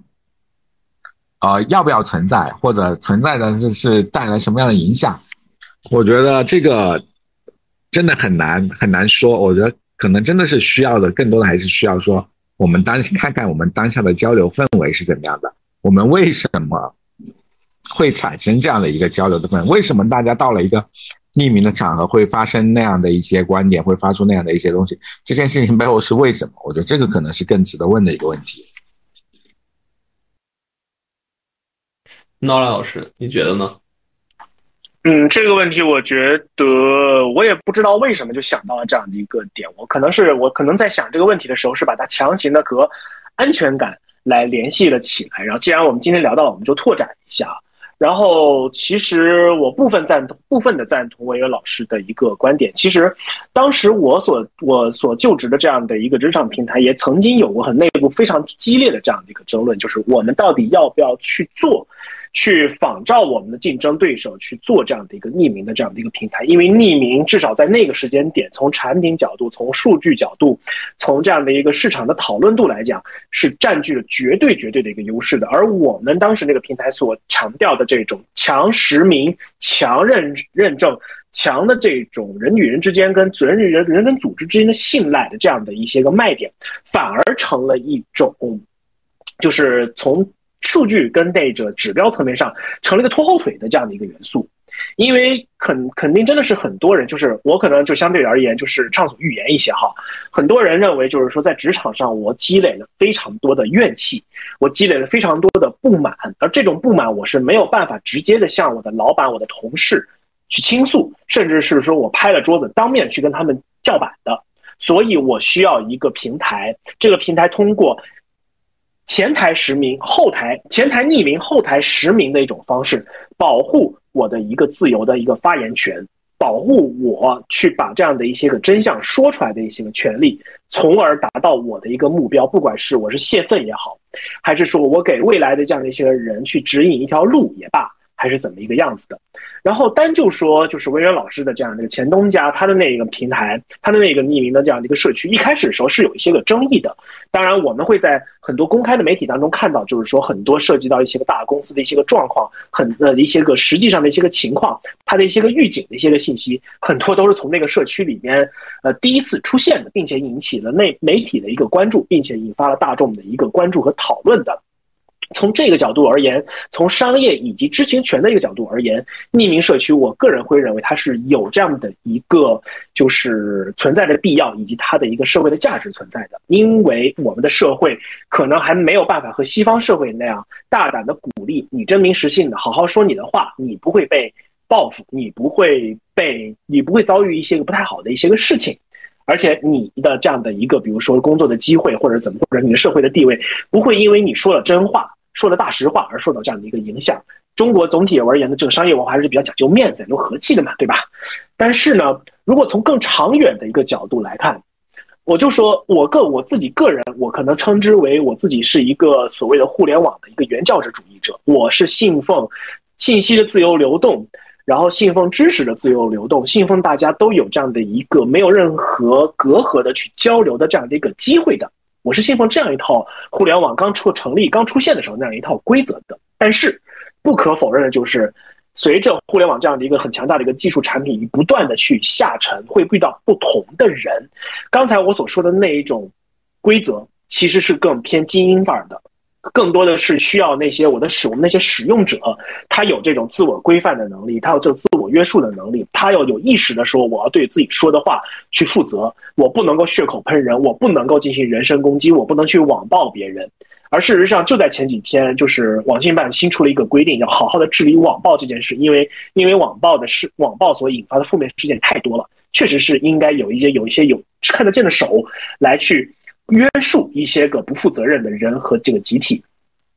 那我这个话题可能就稍微说的有点远了。如果说我们躲在面具的背后，给了你更多的，给了人更多的这样的一个安全感，那我们人类为什么没有进化出一张能把自己的脸挡住的龟壳呢？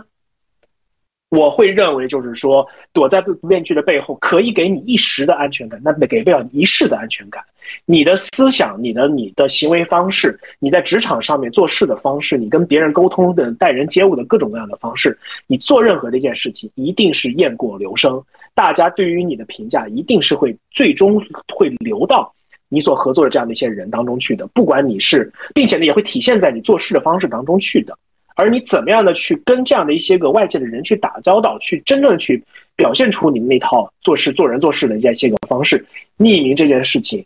不一定是能挡得住的。真正的安全感依然是由来源于我们自己的。所以，匿名这件事情它有实际的一些个益处跟好处，但我并不认为就是说它是我们安全感的来源。这是我的一个观点，供大家参考。我觉得我想给诺诺兰老师鼓个掌，我觉得真的有。非常呃，这个呃一针见血的这个看法，我觉得让我想到一个词，叫做这个舞会散尽之后，像我们在，我觉得匿名区它或者匿名它更像是一个 party，party 过后我们还是要回归正常的生活，就我们终归要回到职场的现实，我们怎么去像 Nolan 老师说的，怎么去待人接物，怎么样在面对不公平的时候能够直接的说出来。面对不不对的事情，我们怎么样去表达？面对对的事情，我们怎么去表达我们的呃肯定跟赞美等等的这些？我们终归要回到现实中去处理这个问题。就像我们寄望互联网给我们一个让信息更好的流动，让更多的人能够让更多的这个呃减少不公平，那我们可能还是要回到现实中去，把互联网跟现实结合起来去解决这个问题。好了，然后这个问题其实特别深了，其实我也是这么多年没想明白，我就不发表言论了。因为刚才老师们聊的过程中，我也一直在打架，我可能脑子至今就没有，我只能说是存在即不合理。然后如果真的出事儿的话，可能就是它不该存在的一个合理性吧。对，然后下一个问题的话，其实也是像刚刚老师们讨论，就是最近我们观察到哈，就是小红书因为它特别盛行，所以滋生了很多所谓的 UGC 的内容从业者，因为他们可能。呃，小红书奉行的是鼓励中腰部或中尾部的人去做东西。然后两位老师其实主业的话一直在从事内容行业，而且很多年了嘛。而且两位老师其实是更多的是 PGC 代表的一个官方的发言的一个内容。呃，那我想问老师们是两个问题，一个是说你们觉得说是。做 PGC 内容的时候会让你更舒服，还是做 UGC 内容的时候会让你更舒服？那你们又觉得未来内容行业的趋势是会更 PGC 为主，还是说更 UGC 为主？呃，我自己的感受啊，我觉得可能未来的划分不是 PGC 跟 UGC，它可能是一个专业内容生产，就可能编辑会成为一个更专业，就是一个 P 的这个角色，就是他做一个更。呃，in house 就是在公司内部，在一个媒体内部去做信息的整合加工，而越来越多的高质量的信息，它依赖于外部的这些撰稿人、作者或者你讲的这些 P U，这个它也不能叫 UGC，我觉得可能它像是一个专业的或者是各种各样的信息源的这样的一个聚合。一个就是最近有一个谣言。就是说，那个国家地理要大裁员，后来国家地理出来澄清说，我们并没有说我们要这个把我们的直刊停掉，只是在一些发行网络上有些调整。它里面也提到说，他们的这个编辑模式一直就是这个以外部撰稿人为主，以外部撰稿人为主，然后再加上这样的一些内部编辑。所以我觉得这样的一个模式可能是一个。未来，当我们面对更大的知识量、更多的信息量，我们需要更多的千行百业这种职场内容或者别的内容的时候，我们觉得可能会去呃发展出来的一个模式。对，陈老师，你觉得呢？首先，我觉得 UGC 跟 PGC 这个定义吧，我会觉得它挺五年前的。不好意思啊，Will，我没有看，我没有就是说反对你的这个意思。但我觉得说 PGC 和 UGC 这两个方向，我并不认为它会是一个未来我们看内容的一个分野。就像刚才维渊老师所说的，所举的那个国家地理杂志的那样的一个例子，我有我是这么认为的。首先，所有的这种所谓 UGC，也就是说像我们这种单独的单打独斗的这种内容生产者，我们出于兴趣爱好、出于副业、出于盈利的目的，做出一些个内容，不管是播客、短视频、长视频、文字、图片等等都也好。我们最终的走向依然是要在我们的这样的一个深耕的这个垂直领域当中越做越专业。大概的意思就是说，我们了解到了我们的受众，哎，比如说他们喜欢我们今天这种啊，维远老师 Will 我们三人一起聊天儿，然后一聊聊很长时间的这种形式，那我们就会不断的去做好，去找到这种贴合他们的一些个话题，并且呢，找到一些个能够帮助到他们的一些个角度去诠释这样的一些个话题。这个其实就是所谓的 professional，也就是更加的 P，更加的专业。因为我们要把内容不断的去精进，不断去做得更好。但是呢，在精进没精进做更好的内容这件事情上，它其实是不分个人和专业机构的。这是第一个，这是第一个点。因为你可以作为一个人。你可以比如说，Will，你想打造你自己的一个洗浴相关的一个 IP，你可以就拿着自己的手机，加上自己超强的文案能力、跟拍摄、跟剪辑能力，然后去发布在各个平台上，没有任何的问题。但是呢，一旦你哪一天想把这个事情做大了，那很有可能你需要雇我或者雇若干个同事、朋友、小朋友一起，然后帮你打灯，帮你写脚本，帮你拍摄，帮你剪辑，帮你上传到各个平台，收集数据，然后优化选题，优化这个文案等等等等。这是越做越专业的这样的一个方式。但是呢，很有可能那个此刻，那个时候你就不是一个单打独斗的一个个人，而是一个小公司，比如说 Will 那个 MCN 等等这样的一个一个机构。这个就是说我所说的就是这种更越做是会越专业的。这样的一个发展的一个发展的一个角度，为什么？因为市场对于真正好的内容，它的这个需求永远是取之，永远是不会不会完不会枯竭不会完结的。这个市场的需求永远在那样的一个地方，有这样的市场需求，就会有又会有越来越多的。这种不同的这种一种内容的喜好在那样的一个地方，你不管是作为个人也好，还是作为集体，这这组织也罢，你是会要用更加专业的一个方式去做，产生出这样相应的一个内容，并且获得相应的一个商业的一个回报的。不管你的商业回报是偏，比如说跟钱有关系的，或者跟钱没有关系的，都都都都是没有关系的。另外一个角度，我可能这个下面这个方想法，我可能会稍微有一些些争议，甚至有些敏感哈，就是。我会认为未来的内容一定是非常的分圈层的。我们今天此时此刻聊的这样一个话题，聊职业理想，聊小镇青年，聊这种职场的安全感，它天生这种内容必然是有自己的这样的一个 segment，也就是有这样的这样的一个分群的这样人群存在的。它一定是比如说大城市或者一二三线城市里边白领工作，或者是从事一些个白领和蓝领结合的这样的一些技术专业人员。他们愿意听的，而且他的年龄可能是四十岁以下、十八岁以上的这样的一些个人群，但是这样的一些个人群很有可能在中国的人口当中只占百分之五，而且我们还不可能 cover 到这百分之五的每一个人，所以呢，会有更多的分圈层的相关的一些个东西呈呈现，去服务那些个十八岁以下的、四十岁以上的。或者是十八岁到二三十岁之间的从事体力劳动的，比如说外卖小哥、呃快递员小哥，或者是工厂里面的技术工人，或者是比如说服务六十岁以上的那些退休的阿姨叔叔们，甚至比如说，比如说有专门服务那些个 K 十二小朋友们的这样一些个内容。未来的内未来的内容一定是越做越专业，然后呢，个人和组织都有这样的一个能力，从投入到这个内容的生产的过程当中去。然后呢，比拼的就是第一，你有没有长时间的这样的一个内容输出的一个能力；第二个，你的内容到底能不能从长内相对长的一个时间的维度去服务好你的一个受众，不管他的需求是一相对来说比较高端的，比如说我要职场进步，然后我要学新的技能等等的，还是相对而言比较我们比较偏那种即时化的那种娱乐的一些方式，一些搞笑短视频啊，一些个短剧啊等等这样的一些的。然后呢，就是。分野，你要找好你的这个对应的 segment，对应的这样的一个分分众的这样的一个人群，去服务好他们。不要想的就是说 UGC 或者 PGC 都不用去做。我就我个人会觉得说，不用去做这样的一个非常严格的这样的一个分野。UGC 跟 PGC 最大的区别就是专业度怎么样，以及产量高不高。对，对我有个想法，就是因为呃很早就加了小婉老师的微信嘛，然后当时小婉老师做晚点的时候，应该那时候最早就是自己去报道，那会儿绝对是个 UGC，或者说是。一个可能很日常的东西，但是其实发展到如今，每个人可能大部分看到的第一手的新闻，很多都来自于他那个公众号，他俨然已经成为了可能，呃，公司领域的小微博的存在了。那他可能像现在就是刚刚陈老师说的更 per 更更专业的 perfect 一些一些那个 PDC 的内容了。所以其实就是刚刚两位老师说的特别对，我觉得未来其实这两个东西，可能这两个词儿也会不存在了，但是可能就会有一批新的专业的机构会淘汰老的机构会存。在，然后这些新机构可能也从个人的兴趣爱好衍生出来的。嗯，是的，是的。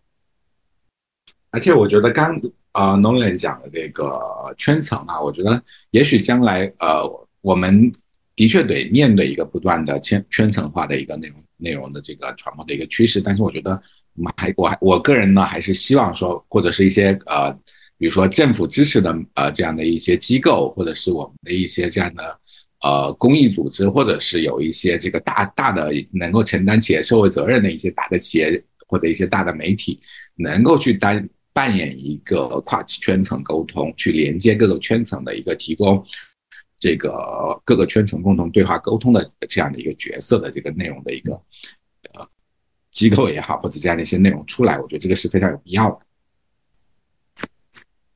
好嘞，然后下个问题是这样，今儿跟老师们那个聊天之前，其实我们在沟通一个问题，因为两位老师也是在职场内容领域待了很多年了嘛。我们刚刚在聊的问题就是，跨越那么多年的职场，其实每一个职场片段，可能大家的职场人的状态是很不一样的。我们觉得这个甚至可以做一期话题。那这个问题，其实我想问，如果未来有机会给中国职场二十年写一本传记，那两位老师一定是有足够资格去参与的。要写这样一本书的话，你们会觉得会？用什么样的一个内容去开篇，然后会希望是写一个群像，像《清明上河图》一样，一个一个小人物的传，还是希望给名人立传，像《史记》一样？嗯，我觉得我很快就能回答这个问题。我一定是想写一一个群像的，因为我觉得是有无数的这个不同的人的这个呃。努力也好，或者无无数的人这个多元，就因为有无数的人的这个多元的不一样的这个生活，不一样的职场，才造就了一些大人物的出现。所以我一定会是想写一个群像的这样的一一个故事。嗯，那聊聊我的一个想法吧。我觉得我有这个问题提的太大了。我并不认为说我一定会有这样的一个资格去参与到这样的一个非常我觉得要特别高奖我们啊！对我觉得我对有好多很厉害的职场人。文渊老师，你要经常来的话，你要小心，你有可能会被他放卫星，然后就是可能会捧杀。没有，我今天已经很克制了，没有任何夸两位老师。嗯，对。那如果是我的话，我可能会两边各来一些吧。我们常就是从一个比较进步主义的一个角度而言的话，我们会相信说历史是由人民造就的，是由劳动者造就的。因为劳动者，尤其是我们可能比如传统叙事当中的一种所谓的工人阶级，他们才是这样的一种呃历史的一个铸就者。但是呢，如果我们从历史的这个眼光去看的话，我们会发现很多的大的事情，它一定是由一些个名人。或者是有一些特别强力的这样的一些个手头拥有资源、有着非常广阔的这样的一个视野跟洞察的这样的一些个人，由他们所带领的这样的一个整体的，比如说一个人、一个社会的一个群体，一起往前冲，一起往前走，然后写就了。所以我会觉得说，我群像和名人，我都会。去 cover 到，但是呢，我会把两者之间的这个关系去写清楚。比如说群像，它当中，它当中体，它当中可能会反映的是此时此刻这个社会大家的时代精神是怎么样的。大家英语当中讲 top of mind，中文我可能会认为就是大家的最重要的所思所想到底是怎么样一个东西。比如说我们今天聊的这个话题，就是说，比如说我的此刻的职场安全感等等这样的一些议题。然后呢，这个这个群体的这个人群一定是会被。这个名人所影响的，也会反过来影响名人他所做的一些个决策，他所采取的一些个行动，以及后续一系列一系列这样的一个进展。社会就是像这样子，就是说以一个一些个历史性的大人物，加上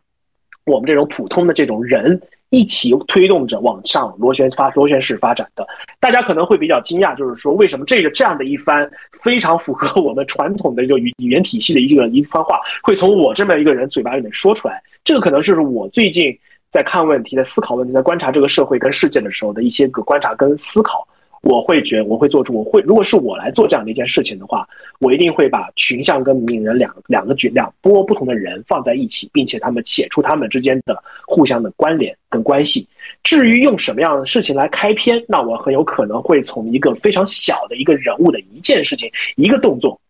去来写起来。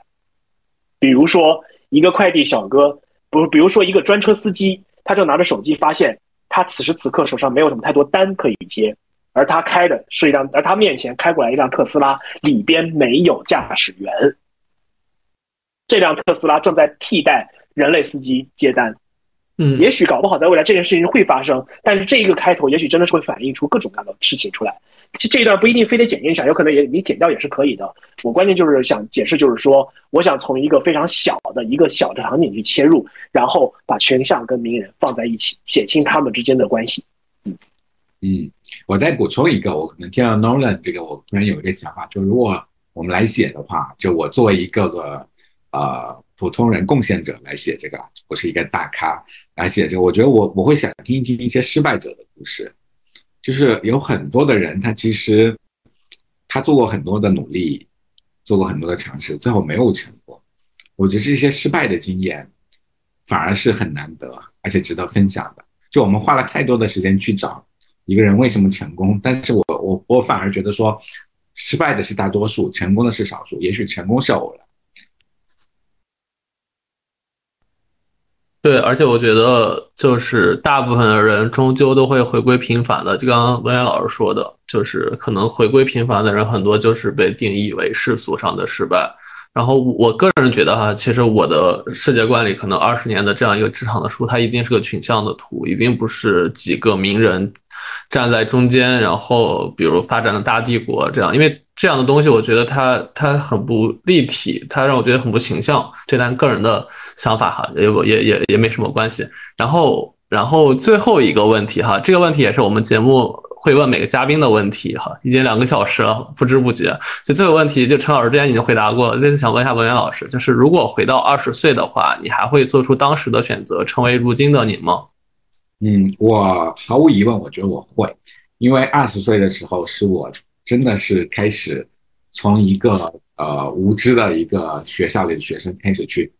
大量的非常兴奋的吸收世界的资讯。我觉得我也许会做很多更正确的选择。但以现在的观点来看，我能够可以做更以现在的观点来看，可能我的专业选择或者我的很多，我可能会做更好的选择。但是回到当时，我觉得我应该会做我当时的那个选择。我觉得，而且我觉得那个选择没有什么问题。嗯，所以其实我们节目录制到至今这期，唯一一个会后悔的就是。诺兰老师，我问了每个嘉宾，其实都会觉得是不后悔当时的决定，包括自己，因为觉得那一刻自己有充足的理由，重来一遍无处变的话，可能还是那样的自己。对，那可能是因为你请的很多人都是成功人士吧？只有我这个不是很成功的人。我觉得我属于并不那么成功人士，但我觉得我的二十岁特别美好，那个时候我有很多的可能性，然后我当时有很多的冲劲去做很多的。事情，我觉得这个那个时候，我觉得选什么都大概，我觉得我就遵循我当时那个选择，都大概不会错。可能在三十岁，你问我后不后悔，我可能我会说会，会后悔我三十岁时时候的一些选择。明白，因为我们想说二十岁就是你职场可能比较萌芽的时期，所以我们就一直在探讨的问题是说，你职场开始就你后后没后悔？对，然后。呃，整个这期节目的最后，我我想老两位老师应该是意犹未尽的，因为很多话题其实没有聊透，但其实时间真的好久了，我们下次可以再约几期。然后最后一个事儿，我希望两位老编能给我们诸多，包括我在内的没有什么职业安全感的中年以及青年两句建议。对，文渊老师先吧。我觉得第一句建议就是我之前聊到的，我觉得要找到自己生活或者是乃至生命中的这个常量。这个确定性的东西是你对抗风险、对对抗不确定性的一个很重要的一个方法也好，或者是你甚至你生命生活的这个乐趣跟幸福感的这个来源。然后我觉得第二句话可能就是，最终还要向自己来寻求答案，就安全感跟幸福感，最终可能还是要自己来给自己。诺兰老师。我觉得你已经问过一次我给建议了，在第一期我们 V V 零零节目的时候，而且你这问题问的是给我们这些毫无啊职业安全感的中青年两句，是说我跟文渊老师已经属于中老年了吗？没有，你们没有没有没关系，我我只我只是日常吐槽 Will 是这样的，我觉得今天这一期的节目，我们大多数的时候都在聊职业安全感，甚至生活的安全感这一件事情。我特我个人其实特别特别喜欢这个话题，因为我在三十岁。其实就在两三年前，我自己会认为说，我是一个没有什么特别强烈的安全感的一个人，哪怕就是说，在职业上啊、物质上、精神层面上，我其实是有一些个，就是赵老师、维远老师所说的敞亮在那样的一个地方，能够让我去把我自己的生活跟我自己的安全安全感 anchor 在那个上面的，挂在那个上那个敞亮上面的，我依然会觉得说，我的安全感不够，我还想要更多，我还想要去更多的探寻探寻我到底想要怎么样的一个东西。那么，如果说，因为我只是我也是一个中青年，对吧？然后我的职业生涯，其实我相信我的职业生涯还有很长的路要走，所以呢，我只能说给一些个职场上的一些个更年轻的一些个朋友们，就是就职场安全感这件事情上面提一些建议。第一，文渊老师说的是常量，那我想说的就是，你一定要尽可能的抽离，要找到找一个机会，抽离自己来找找看你的职场的主心骨到底在什么一个地方。你到底是想要，你到底是因为缺少物质，还是说缺少这样的一个职业的一个满足感，还是说缺少一种这个职业给到你的一种其他的好处，比如说社会的认可、社会的地位，你自己对于这种。这种职业的一个需求跟诉求到底在什么一个地方？你怎么样去追求这个指的职业主心骨？这件事情是很重要的。就像比如说 Will 说，他的他的职业主心骨其实是要既不断的去成不断的去成就自己，成为一个有趣的人。那文渊老师可能就是另外一套另外一套自己的一个想法呢。我也有自己的另外一套一个一个想法，这里就不再去赘述大家了。第一个，你要找到自己的主心骨；第二个，你要找，你要知道，就是说，你要稳住你的这根主心骨，你要做哪些事情，你要付出怎么样的一些个代价，你要做什么样一些个东西。比如说，有的人他，有的年轻人他此刻还在公司，但是他做过这个工作特别特别的不愉快，你可能要去做一些个所谓的术的层面的一些个分析啊，是我什么事情什么康可以做得更好，是因为这环境当中有什么影响，有什么东西影响了我对于我的主心骨、我的常量的判断。然后呢，如果有的朋友他此时此刻，比如说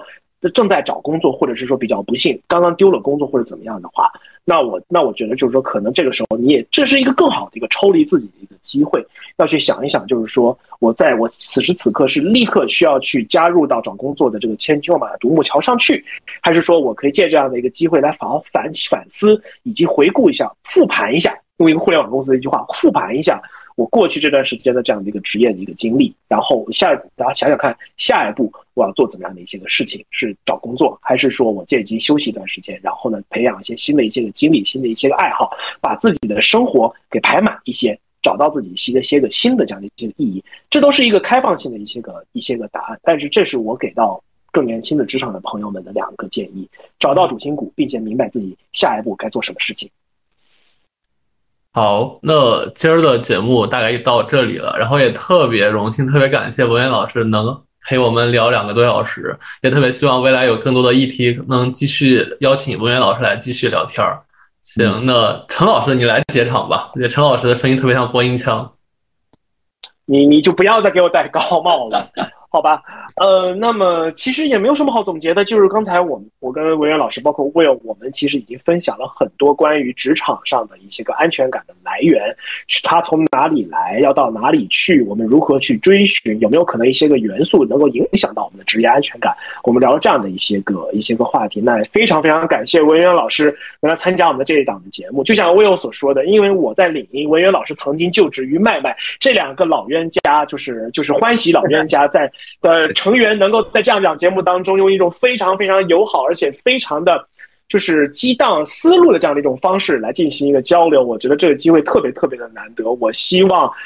呃，能够坚持到此刻，听完这档节目的朋友们呢，都能够从我们的刚才的对谈当中呢有所收收获，有所思考。甚至如果说能够鼓励你去采取一些个行动，更好的找到你的安全感，把你的工作和生活安排的更好，那就真的是善莫大焉。然后，另外我还想再说一点，就是说特别感谢文渊老师能来，以后我们有更多的议题，还呀还希望能够邀请到文渊老师继续来参加我们的职业理想这档播客的节目的制作。好，嗯，我也非常愿意，也今天也非常开心能够跟大家有一个交流，这个交流也是我自己一个成长的过程。